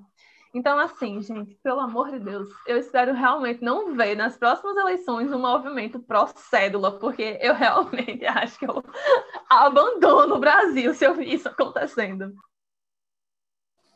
Eu sou fraca. Se vocês verem atrás de mim, vocês vão ver uma máquina de escrever. Aqui em cima tem uma câmera instantânea. Eu sou muito retrô. Eu adoraria uma eleição por cédula, porque eu acho que a emoção de viver esse momento é sensacional. Brincadeirinha à parte. É, obviamente seria comprar uma carroça em 2020, né? Mas tem, tem um quê de nostálgico aí que a eleição dos Estados Unidos mostra que é interessante. Em determinado momento da minha vida, parecia que eu vivia em prol da eleição dos Estados Unidos. Era um novo vício saber como que isso ia terminar. Será que o Biden tinha ganhado mil votos? Mil votos só na Pensilvânia? Então, achei isso um pouco interessante. Agora, indo para a próxima pergunta, que é do Guilherme Pereira, grande Gui. O quanto Senado e o Judiciário, majoritariamente republicanos ou conservadores, podem afetar a agenda de, de Biden, tanto em reformas de nível interno como política externa. É, eu diria que muito, por conta das próprias proposições do Joe Biden que a gente tinha falado. No plano de governo deles e da Câmara, a gente tem medidas que são bem diferentes do que os Estados Unidos estavam. Então, por exemplo, Trump tinha o America First que era tarifas mais altas para produtos externos, mas também um desincentivo muito grande ao produtor estar em outro país, ele pagava taxas mais altas por conta disso, então produzir na América. E o, o Biden, ele tem uma proposta que é, eu esqueci o nome, na verdade. Ah, Buy America. Essa proposta dele. Então, com isso, ele quer incentivar é, é, isenções para produtos que são americanos. Para esse fomento, então, seria muito mais sobre isenção, ou seja, um gasto maior, que sobre a lógica das tarifas. Então, ele tem várias propostas de subsídio para o pequeno, pequeno empresário, ele tem aí agora esse olhar para o pequeno empresário, esse subsídio financeiro que acaba sendo necessário também pelo desaquecimento da economia nesse cenário do Covid. Então, ele tem essas propostas muito complexas, até mesmo para imigração, uma política de imigração mais de com olhar para a legalidade, para tornar essas pessoas que estão nos Estados Unidos hoje cidadãos e legalizá-los, que é algo um tanto quanto, quanto, como eu posso dizer, bem óbvio, necessário que os Estados Unidos façam. Também tem o Green New Deal, que é uma proposta muito contundente, acho que é mais de um trilhão em investimentos voltados para o meio ambiente. Tem volta, volta para o Acordo de Paris, que acaba que ele pode fazer com uma certa facilidade, e ele tem muita coisa que ele quer realizar. E acaba que para isso ele vai precisar mesmo desse diálogo que a gente já falou com o Senado. O que, que pode acontecer? Ele tem uma proposta que é polêmica no sentido desse apoio ao Senado. Ele quer acabar com o subsídio para a indústria petrolífera nos Estados Unidos, que é também o poder mais forte de lobby dentro dos Estados Unidos. Então, comprar essa briga talvez o atrapalhe a conseguir uma certa convergência para as pautas que ele quer. A gente vai ver agora se isso foi uma medida só para capitalizar na pauta do meio ambiente ou se ele realmente vai levar isso adiante. Levando isso adiante, ele vai precisar desses dois votos da Georgia, dessas duas cadeiras da Georgia, porque realmente vai ser difícil para os democratas por conta desse lobby. Mas então a gente, a gente precisa, até porque é uma indústria que gera muito emprego nos Estados Unidos, os republicanos têm uma feição muito grande com ela, então isso pode dificultar muito a margem ali dele gerar algum tipo de aprovação. A gente ainda tem que esperar para ver. Acho que outro ponto que vale ressaltar são as próprias indicações da Suprema Corte. A Suprema Corte agora tem uma certa paridade, está mais conservadora até do que se esperava. E a gente sabe que lá é vitalício, não é que não, não tem aposentadoria compulsória, lá eles ficam mesmo. Então, essa modificação, esse, esse, número de indicados do Trump, é até uma das razões que fez o Partido Republicano aceitar mais o Trump, a quantidade de conservadores que ele indicou para a Suprema Corte, ela, de certa maneira, em algumas medidas, talvez de progressismo, questão do aborto, ela vai atrapalhar vai atrapalhar bastante, mas a gente ainda precisa ver como vão ser esses casos, como vão ser essas decisões. É, eu acho que é uma análise que sobre a, o, o, judiciário que ainda a gente não tem material para fazer, porque a gente não sabe quais problemas o Biden vai enfrentar. Mas claro, há essa maioria, o Trump fez essa modificação no judiciário, que de fato é algo que vai demorar muito tempo para a gente ter uma modificação, para ter uma transformação. A gente não sabe quantos juízes irão morrer em exercício agora ou sair, então a gente não sabe quando esse número atual seria transformado. Mas em termos dos senadores, em termos das modificações no Congresso, a gente vai depender mesmo das políticas iniciais dele. É bem possível que ele não comece acabando com o subsídio para o petróleo, porque ele quer aprovar essas pautas. Então, ele vai levando aquilo um pouco adiante para aprovar o que ele acha que é mais imediato, que é mais necessário, que tem sido principalmente esse Estado injetar dinheiro na economia algo que ele já viveu como vice-presidente. Vale lembrar que o Obama também fez isso em 2008, 2009, com a crise do subprime. Então, a gente já teve essa injeção direta. Em determinado momento, o governo dos Estados Unidos virou o principal sócio da, da GM. Então, a gente já viu esse fomento direto é, na economia, que foi muito feliz. No final, saímos da crise, os Estados Unidos saíram da crise, o Obama fez um ótimo governo, tudo que vocês já sabem, esse homem maravilhoso é possivelmente o melhor presidente da história dos Estados Unidos, e agora o vice dele vai ver o que ele é. Eu não acho que vai ser o melhor presidente da história dos Estados Unidos, não acho que vai ser o melhor que o Obama, mas eu acho que o Biden tem muito a propor e muita modificação positiva. A gente já falou um pouco, só terminar, sobre o diálogo com o Brasil, os meninos falaram muito sobre a eleição do Bolsonaro para próximo 2022. Eu concordo com elas, eu não acho que é um jogo ganho, eu acho que é muito diferente a situação daqui, até pela forma como o nosso colégio eleitoral funciona, o fato do voto ser obrigatório, na minha opinião, eu leio isso assim, com certa constância, pode ajudar o Bolsonaro, porque as pessoas vão votar por votar, então o engajamento é, é acaba sendo mais fácil para ele conseguir, de certa maneira, porque já há essa desilusão com a política, ele está dando esse auxílio, ele está dando esse subsídio, então eu acho que muita coisa pode acontecer até lá. Acho que o grande fator que vai determinar isso acaba sendo a economia, e com isso a gente tem uma forte influência das ações futuras dos Estados Unidos para com o Brasil e da forma como o Brasil vai lidar com os Estados Unidos, seja em termos de cuidado ambiental, seja em termos de reconhecer a vitória, fundamentalmente reconhecer a vitória do Joe Biden, que é um passo que o Bolsonaro precisa dar e que o chanceler atual, Ernesto Araújo, também precisa dar. Porque sem isso, o diálogo vai ser realmente muito complicado. E agora, se ele quiser pagar de loucão, ele realmente vai ter um custo político em política externa que vai prejudicar ele de uma forma assim muito brutal. Perfeito. E... É, eu... Vai, Carol. Essas duas coisas pode ir, pode ir, eu pode colocaria só duas lupas adicionais na fala da Jess é, para essa pergunta do Guilherme. Coloquem um, uma lupa nos movimentos sociais norte-americanos, porque com a vitória do Biden, eles vão se sentir muito mais legitimados para permanecer atuando e vão ter mais força. Vai ganhar mais pessoas porque eles vão saber que são manifestações que vai ter alguém, em certa medida, muito importante ouvindo. E o segundo ponto é: a gente vai fazer aqui o bolão nessa live, vamos instaurar o bolão do centrismo americano. A gente precisa saber se o Biden vai conseguir ou não ativar em alguma medida esse centrismo que está dormindo aí desde antes da gente entrar na era dos anos 2000, que esse centrismo ele está dormindo. Então ele tem uma responsabilidade enorme, um desafio maior ainda, e a gente precisa saber se o bolão criado agora na USP Debates vai rolar ou não vai rolar. Eu particularmente acho muito difícil ele conseguir reviver esse bolão nesse mandato, mas eu acho que ele vai em certa medida, ali, plantar a semente para talvez camá-la quando virar presidente, porque eu, estou apostando muito nisso. Espero que não venha nenhuma terceira pandemia ou coisas do tipo para acabar com essa mulher. E eu acho que nem assim acabaria com ela, porque ela é muito melhor que isso. Mas eu acredito que talvez seja uma bola que passe para ela. Mas coloquem essas duas lupas em foco: movimentos sociais norte-americanos, porque se impressiona bastante como funciona lá dentro, e dois, esses, essa possível volta do centrismo também. E... Gente, vocês podem apostar, vocês podem apostar no bolão pelo chat. Vocês já fazem a aposta, tá no valor de cinco reais. Quem quiser apostar aí no pró-centrismo ou não centrismo, vamos lá, né? Vamos engajar com a proposta da convidada, que foi um bolão. Achei muito bom. Apoio 100%. Mas a gente tem uma pergunta bastante interessante aqui do Andrew, que é como, como que a gente vê o futuro da, das relações entre os Estados Unidos e os países latino-americanos? Quais são as inflexões, continuidades e mudanças mais significativas que Biden e companhia apontam? E, e daí eu acho que essa questão, parcialmente, existe a resposta do Brasil, mas também a gente precisa capturar aquilo do Biden se colocar muito como o anti-Trump.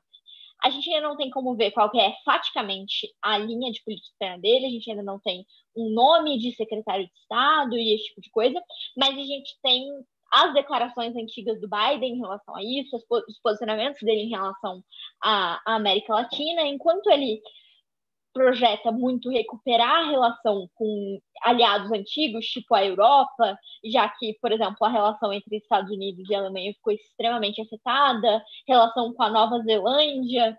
É, a relação com a América Latina, o Biden tem uma perspectiva muito própria de falar que os Estados Unidos ele tinha uma política de bully em relação a essas, essas, essas nações latino-americanas, ou seja, uma posição impositiva, e isso é muito traduzido com as políticas do Trump, que é aquilo de, notadamente, você ser altamente contra imigrantes, você também ter você ser altamente contra imigrantes, você também ter uma perspectiva, você também uma perspectiva muito grande em relação à guerra contra as drogas. E o Biden, ele de certa forma, ele defende uma política mais conciliatória com os países da América Latina, ou seja, a gente pode esperar que, com certeza, essa linha forte contra imigrantes não é necessariamente uma coisa que vai se repetir. A gente também pode esperar que. Acho que eu caí, na verdade. Não, Caiu não. Tá rolando, tá perfeito. Caiu? Ah, tá rolando? Ah, tá, que aqui tinha caído. Então a gente pode esperar que essa, essa mão firme em relação à imigração é uma coisa que, com certeza absoluta, não vai se repetir, provavelmente até pelo eleitorado latino, se até uma coisa que, que ajudou ele em uma coisa que, de fato, ele quer ajudar e, e ele quer também expandir os votos deles, possivelmente para os democratas voltarem a recuperar a Flórida e esse tipo de coisa. Talvez as perspectivas dele em relação à imigração sejam muito mais abertas as perspectivas dele de intervenção direta, tudo indica. Tem até um bom artigo do New York Times em relação a isso, que eu posso passar para todos vocês depois. Tudo indica que a perspectiva dele vai ser muito menos intervencionista e muito mais conciliadora, muito mais dialogal, não necessariamente você impor determinadas políticas, mas, de novo, determinadas questões econômicas importantes para os Estados Unidos, como, por exemplo, o, o 5G, de fato vão determinar esse tom. O tom ambiental dos países da América Latina, notadamente o Brasil, vão determinar de, fa de fato qual que vai ser esse tom verdadeiro. Então, até agora, a gente tem o Biden candidato com essa retórica de tipo, vamos parar de ser o, o bully do, do, do, da América Latina, vamos ser mais conciliadores em relação a eles mas em determinadas questões, talvez a corda aperte para ele, talvez os lobistas americanos, é, talvez os lobistas americanos apertem para ele. E daí talvez a gente não tenha o tom impositivo, quase racista que o Trump tenha, mas eu não acho que a gente está em momento de dizer que a, que a política vai ser necessariamente mais branda. Não sei se as meninas querem comentar alguma coisa em relação é, a isso. Eu, eu tenho um comentário sobre a América Latina, na verdade, dois: Cuba e Venezuela. É, a gente viu no governo que antecedeu Trump, do qual o Biden fazia parte, uma aproximação muito grande com Cuba, o fim das sanções, um diálogo, uma conversa. E a gente teve esse momento quebrado por conta do Donald Trump, que é averso ao comunismo cubano. É, então, isso é uma coisa que vai acabar sendo alterado agora. O Biden claramente já tem uma postura de mais, mais diálogo, de proximidade com os cubanos e uma certa tentativa de retroceder ao momento diplomático. Claro que não é possível ao momento exato, mas as propostas que o Barack Obama tinha. Então, essas relações com países como Cuba, por exemplo, vão ser retomadas, esse diálogo vai ser retomado, e é possível que haja, é bem provável, na verdade, ele já deu declarações sobre isso, que exista essa modificação, então isso é algo bem positivo que vai acontecer agora no governo Biden em termos de América Latina. Venezuela. Venezuela, tal como o Trump, o Biden acha o Maduro um ditador. Então, isso não vai mudar mas a forma de se fazer essa crítica, de tentar buscar uma modificação, também é muito diferente. Enquanto o Trump tinha sanções muito duras, o Biden já disse que sanções são uma forma, mas que há diversas outras formas de se alterar essa situação, de dialogar sobre isso. Então, acaba que a gente vai ter essa modificação também no possível combate dos Estados Unidos ao Maduro. Então, isso vai tornar uma via diplomática mais forte. A gente precisa entender que, e vale ressaltar isso, que dentro da, da política externa, os presidentes são o agente das relações internacionais. Então, de certa maneira, eles são seus primeiros chanceleres. Então a gente vê isso nos Estados, no Brasil, por exemplo. Fernando Henrique Cardoso foi um forte diplomata do Brasil enquanto ele estava em exercício. E o que, que acaba acontecendo? É, o Trump tinha esse universo muito isolacionista fechado e não fazia essa postura dos Estados Unidos. Agora, o Biden irá fazer. Então, ele vai ser um presidente mais ativo nas relações diplomáticas com os países em termos de proximidade. Ele tem um enfoque na campanha, ele disse isso em vários momentos, um foco grande na América Latina. Então, ele vai olhar mais para a América Latina, ele vai buscar esses acordos multilaterais com a América Latina e ele vai visar fortalecer essas relações e não ter essas relações tão conflitivas, igual acabava que estava sendo com Donald Trump. Sobre outra pergunta que nós rece recebemos aqui, da Yasmin. Mas só um é... comentário em relação claro. a isso também, Jess. Uma coisa até simbólica de a gente notar de como é que foi a política do Trump em relação à América Latina é o fato de, por mais de ele cultivar essa amizade grande com o Bolsonaro e esse tipo de coisa, ele nunca sequer fez visitas ao Brasil. Então, o Trump é, também era um líder que, que ele tinha prioridades muito específicas em relação a onde ele fazia determinadas visitas internacionais. Acho que a gente pode esperar que o Biden, pelo histórico como vice-presidente dele, ele tenha também uma presença física maior, uma presença de tipo vir de fato ver, vir, vir de fato negociar na casa dos brasileiros, Sim. na casa dos argentinos, que também é um, é um instrumento de soft power muito importante para a própria diplomacia. A gente viu Perfeito. isso com a Dilma, quando o NSA teve o escândalo, o Obama veio ao Brasil, então isso é um mecanismo muito bom. E eu vou além do que a Alice falou. Ainda que o Trump parecesse amigo do Bolsonaro, a realidade é que ele taxou nosso aço, taxou nosso alumínio, nós tivemos perdas muito grandes com esse protecionismo para essas duas, essas partes importantes das nossas exportações. Além disso, nosso etanol foi prejudicado, o Bolsonaro abriu para o etanol norte-americano e os produtores aqui, por exemplo, desse belíssimo estado de Goiás, ficaram prejudicados. Então a indústria acabou ab abandonando do açúcar o próprio Bolsonaro em certos momentos por conta desse déficit. Então, na realidade, ele não ofereceu nada demais, foi só, nossa, a gente é amigo e o outro passando vergonha. Mas a pergunta que eu tenho aqui é da Yasmin. Uma coisa. Ah, Meu Deus, a gente vai chegar em algum momento em Yasmin, eu prometo. Mas aí vocês falaram isso, e, e a combinação de vocês duas me lembrou um terceiro fator, que a gente falou lá no começo da live, que era organizações internacionais. E quando o recorte é América Latina, a gente sabe que teve, assim, uma queda enorme nas nossas organizações aqui regionais. Então, a gente está falando de Mercosul, a gente está falando de outros acordos, a gente está falando dessas relações internacionais entre esses atores latinos. Eu acredito, minha aposta particular é que a gente vai ver uma volta da conexão desses atores.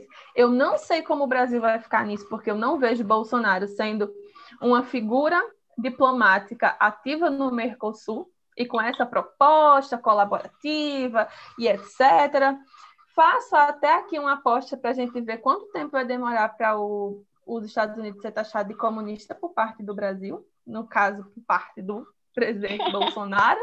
É uma pergunta genuína que eu tenho. Mas isso não impede de que atores que historicamente tentaram abocanhar essa posição de liderança latino-americana do Brasil, vide Argentina, vejam aí uma brechinha com fortalecimento da atuação das organizações internacionais de tentar reavivar essas é, relações e tentar roubar esse protagonismo. Então, acho que é uma tendência muito importante e muito interessante para a gente dar uma olhadinha. Isso vai mexer muito em como, de novo, a gente vem colocando o Bolsonaro. Precisa se recolocar enquanto política externa, muito mais do que política interna. Porque, como o Jess falou, nosso eleitorado, nosso colégio eleitoral, ele é uma coisa mas relações internacionais é outra. E acabou, tipo assim, o amiguinho grandão do recreio do Bolsonaro acabou de cair nos Estados Unidos. Ele é só um menino magrinho bully que quer bater nos demais coleguinhas. Então, assim, bora ficar de olho, porque Bolsonaro é o debatedor que toma quarto e culpa a adjudicação. Eu quero ver como ele vai E o Bolsonaro também se isolou na América Latina, né? Então existe uma possibilidade grande do Biden pegar e ser mais aceito por esses outros atores latinos e continuar com o Brasil isolado. Então tudo depende de, de como é que o Bolsonaro vai responder. Espero que ele esteja usando todo esse tempo para para tentar redigir Pensar. a nota de congratulação dele. Não veja essa live, por favor. Eu não quero que ele aprenda. É.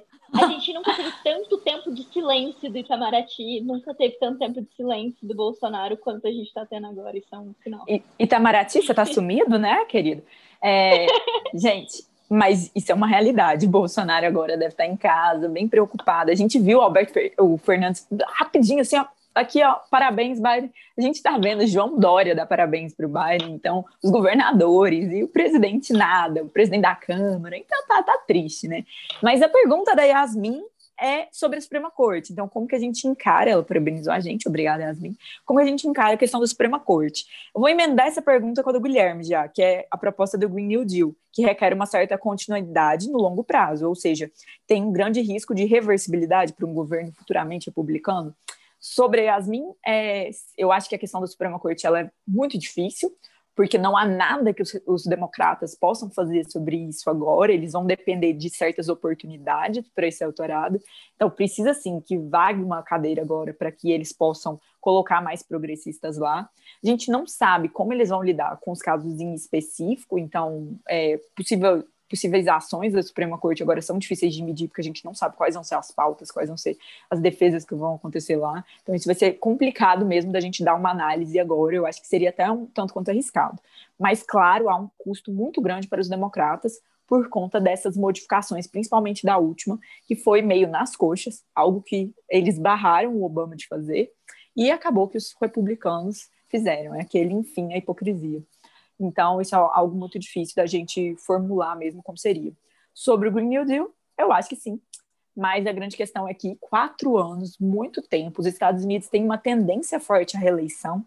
Mesmo, claro, o Bush filho contou com a guerra, a invasão né, ao Iraque, então ele foi ajudado por uma certa narrativa. Mas a realidade é que, se for feito um bom governo, a gente tem uma forte tendência aí dos democratas continuarem no poder. Então, ainda que fosse reversível, acaba também sendo uma pauta que é, é forte, que é meio ambiente, ou seja, a população norte-americana tem dado mais atenção para isso. Então, talvez os republicanos acordem para isso, vejam que a Greta não é um momento de histeria da juventude mundial e vejam que essa é uma pauta que cada vez mais vai trazer eleitores para o pleito. Então, acho que a reversibilidade pode ser até pequena, olhando para a importância disso, olhando para a capilaridade política que isso acaba trazendo para o partido e não deixando isso no colo fácil dos democratas. Os principais ativistas dos Estados Unidos em termos de meio ambiente apoiaram em massa o Biden. Então, esse voto atrai muito, esse eleitorado tem aumentado pela questão da faixa etária, então é bem possível que eles comecem a olhar mais porque eles perderam, aonde eles perderam. Nos grandes centros urbanos, eles sempre tomam uma lavada, então é bem possível que também tenha essa crítica por parte dos, dos republicanos e que eles não continuem infringindo tanto o, o meio ambiente. Em contraponto, a gente tem um lobby muito forte de metalúrgicas, de petrolíferas que acabam dialogando mais com o Partido Republicano. Mas, ao mesmo tempo, se eles não tiverem cadeiras e poder, não adianta nada. Então, eu acho que é um sopesar de demandas e vamos ver como o Biden vai sair com sorte e espero que sim, a vice-presidente, sabe, a próxima presidente. E muita coisa pode acontecer até lá. Mas acho que a reversibilidade ela é possível, mas não tão provável. Inclusive, sobre o, o Green New Deal, deixa eu até ir um pouquinho além, até indo um pouco para trás a gente tem que lembrar qual que é a proposta geral do Green New Deal. É basicamente você ter um pacote grande, investimentos grandes, ou seja, a gente está falando de muito dinheiro, a gente está falando de muito gasto público, a gente está falando de muito endividamento em prol de uma pauta ambiental é uma pauta que ela vem tipo de setores até mais progressistas do Partido Democrata do que o próprio Biden. Ele ainda não abraçou completamente o Green New, o, o Green New Deal, mas é uma, é uma pauta que ela depende muito de qual que é o apoio que potencialmente até um Senado daria para isso. Então, aquela eleição do Senado, se a gente espera um Joe Biden que vai de fato ir fundo nessas políticas, a gente tem que pensar também e prestar atenção tripla e redobrada agora nas eleições do Senado e nas midterms que vão, depois, vão vir depois. Porque se a gente não tiver um Senado com maioria democrata, essas, essas propostas que são mais fortes do, do, do, Partido Democrata, elas vão ser praticamente impossíveis de serem feitas. Então, às vezes, não, não compensa nem a gente pensar em discutir isso, porque estaria muito fora do escopo das coisas que realisticamente o Biden conseguiria passar em uma presidência. E mais do que isso, vocês lembram daquela conversa inicial que a gente teve sobre as eleições, quando a gente falou do swing states, e de que basicamente a chave para a vitória dele foi o Rust Belt? É esse tipo de iniciativa ambiental, as pessoas que são mais prejudicadas em relação a isso, muitas vezes são as empresas do, do Rust Belt. Muitas vezes são essas empresas que elas geram muitos empregos, mas que agora você está demandando que elas tenham um gasto ainda mais significativo. Então, toda política ambiental que fosse feita em âmbito interno dos Estados Unidos, ela também teria que passar por um cálculo de como é que isso potencialmente afetaria uma pauta tão cara para os eleitores de estados tão importantes, que é a pauta de manutenção desses, de, de, desses empregos. Então, acho que quando a gente pensa no Green New Deal, eu até recomendo para vocês depois verem a formação da Vitória sobre o meio ambiente, que ela fala super sobre o Green New Deal e é excelente. A gente tem que pensar a vontade, a vontade política do Senado de fazer isso, a vontade do próprio Joe Biden. Existe até uma moção excelente sobre isso. Se a gente quiser falar de debate, a gente pode até discutir ela depois, que é essa casa. Mas a gente Biden. não está falando de debate. não estamos. Adotaria, é. adotaria o Green New Deal, que existe 50 mil linhas do porquê que ele também não, adot, ele, ele não deveria adotar. E também como é que isso atinge as chances de, de reeleição e, de novo, a reversibilidade. Então, acho que essa pergunta é até cíclica e eu acho que a gente ainda não tem insumo suficiente para prever como é que seria essa aceitação.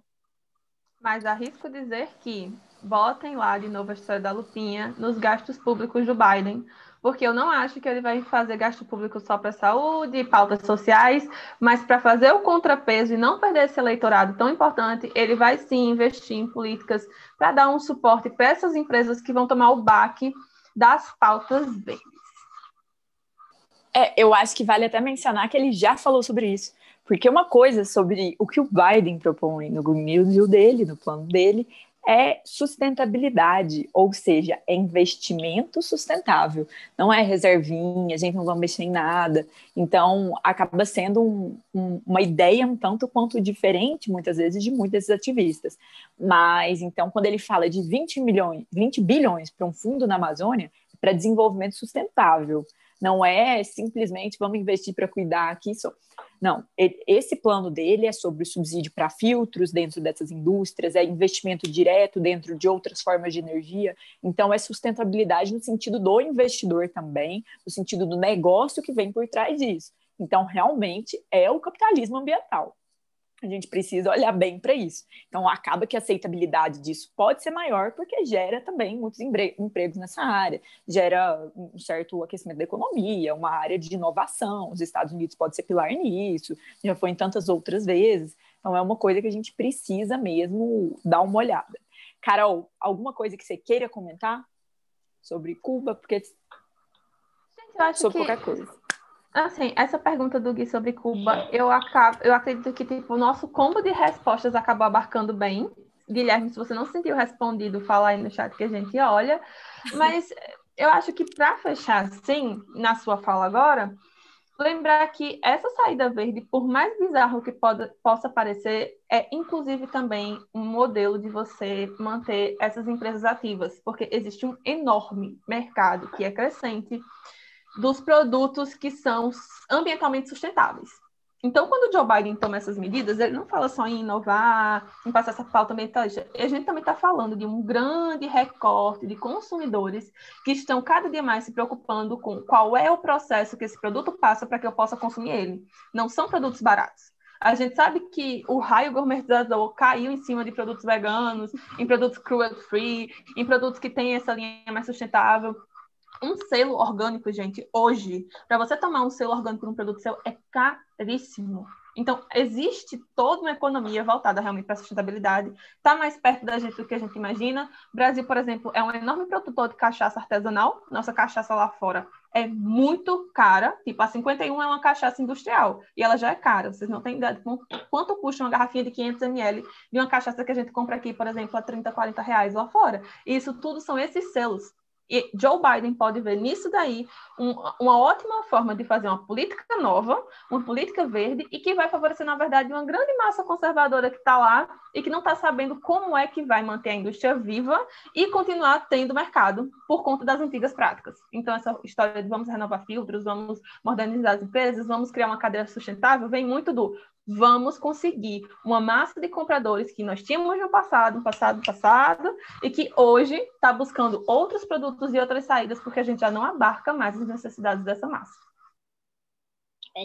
E assim, eu acho que outro fator interessante a gente considerar nisso é, mesmo no cenário em que ele não tenha talvez uma maioria é, suficiente no Senado para passar esse tipo de pacote, esse tipo de gasto público, ainda, de novo, a política externa, que é fundamentalmente do presidente, faria esse papel de talvez traduzir a mensagem ambiental, seja a, a, sua postura em órgãos multilaterais, seja o tipo de diálogo que você tem com o Brasil.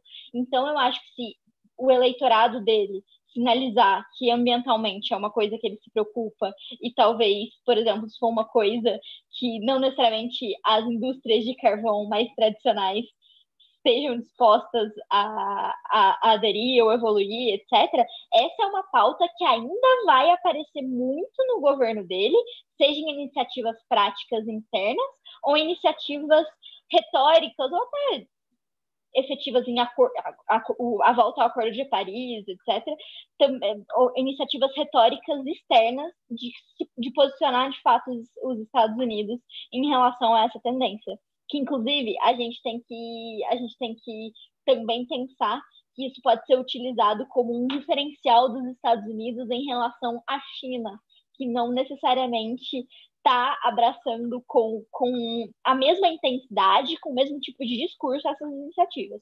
Obviamente, se for rentável, muito provavelmente a China também entra nesse tipo, nesse tipo de negócio, mas é uma retórica ambiental que a gente vê muito mais hoje forte na União Europeia gente vê muito mais forte na França, em, em, nesses, tipo, nesses países, talvez um pouco também Nova Zelândia, nesses tipos de ativistas, mas está faltando talvez esse grande player colocar o pé na retórica ambiental, e daí a gente tem que analisar muito, muitos fatores para entender qual vai ser o caminho de retórica ambiental que o Biden vai tomar. Gente, é, vocês viram várias respostas, vocês fizeram várias perguntas e foi um prazer participar dessa live com duas mulheres tão brilhantes quanto a Alice e a Carol. É, mas agora a gente vai mudar um pouquinho, né? A gente vai para a parte que talvez vocês queriam muito, que é a camiseta, a camisa do Debate Like a Girl, e que foi uma pequena homenagem que a gente fez no debate também para a camiseta da Kamala, que é a vice-presidente maravilhosa que ganhou e que a gente está, ó apaixonada. Zidin não é fake news, ela foi sim e é, para mim, você não deixa de ser uma debatedora competitiva pela universidade dela.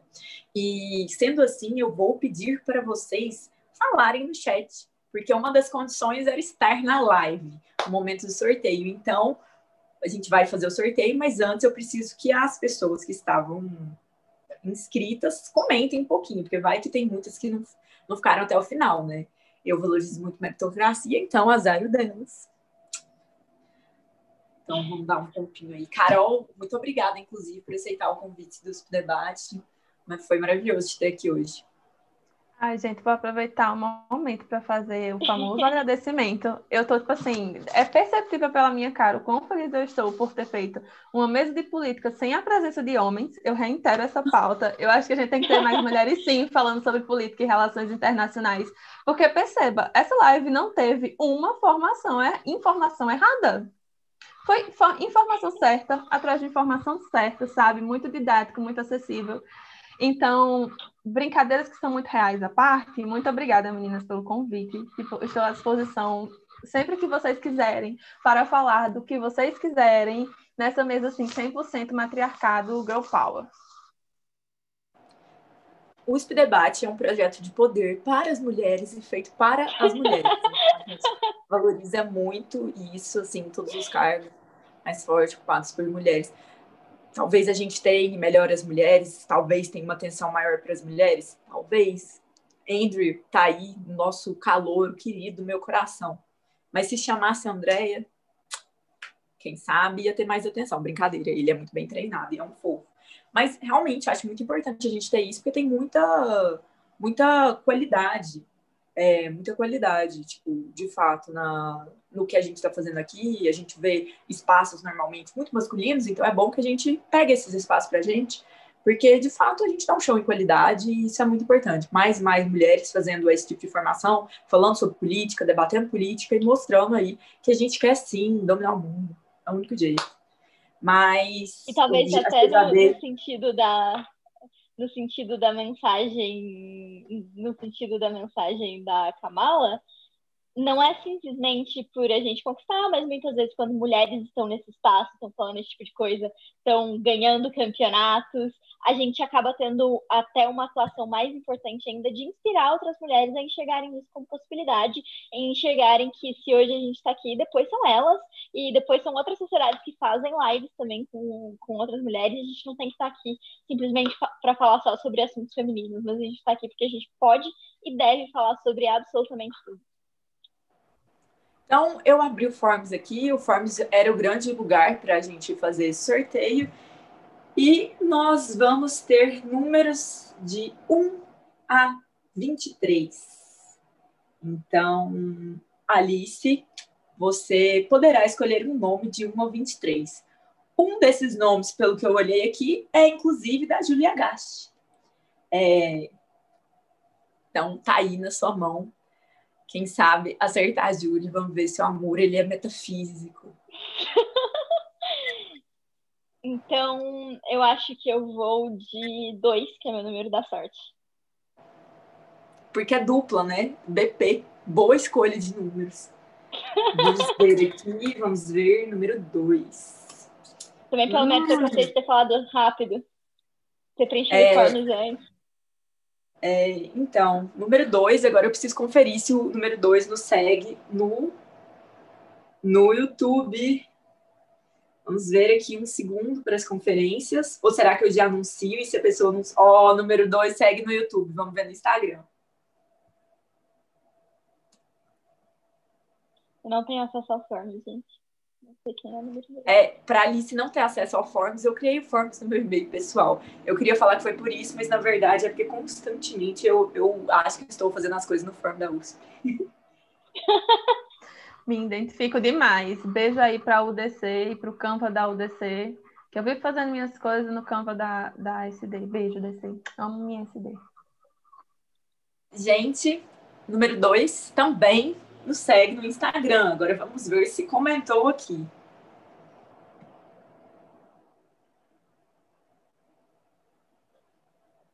É. E o comentário do número dois, que dessa vez é algo positivo, não é nenhum filho do Bolsonaro.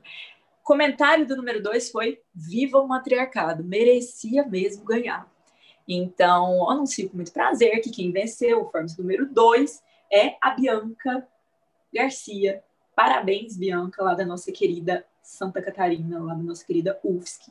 Você ganhou aí a camiseta do Debate Like a Girl.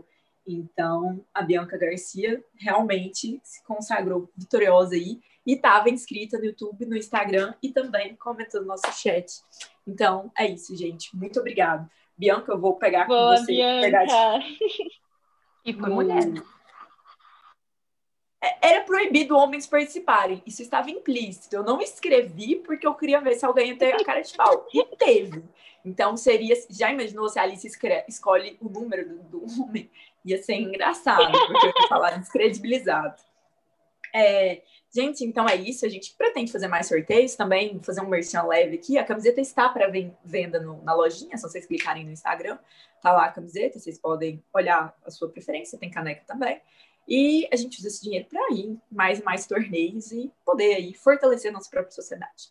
Então, muito obrigada pela participação de todos vocês. Como presidente desse debate, fico muito feliz por ver um engajamento tão alto dentro do debate competitivo de uma pauta que é importante, que acaba não sendo tanto para debate, mas para vocês terem mais condição de, de, conversar mesmo, de saber, de ver outros posicionamentos.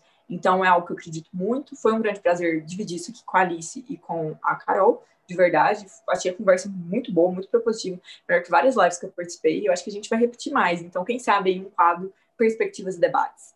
Pode acontecer. É isso. Muito obrigada. É, deixa aí o finalzinho para se alguém quiser falar alguma coisinha. Agradecer também a todos vocês por ficarem esse tempo aqui com a gente. Muitíssimo obrigada. Tchau, gente. Foi um prazer. Amei, amei. Reitero. É, foi um, debate assim, de um nível imenso.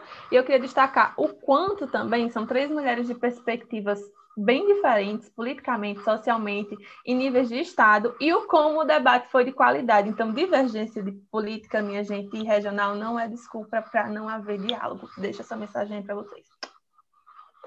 e com essa mensagem, eu também gostaria de agradecer todo mundo, a Carol, a Jess, todo mundo que participou, comentou, as perguntas também foram excelentes, todo mundo que está aqui até o final. E espero ver vocês mais vezes nas próximas lives. Continuem debatendo e se informando e fazendo fazendo história aí, como a Kamala fez. então, um beijo para todo mundo.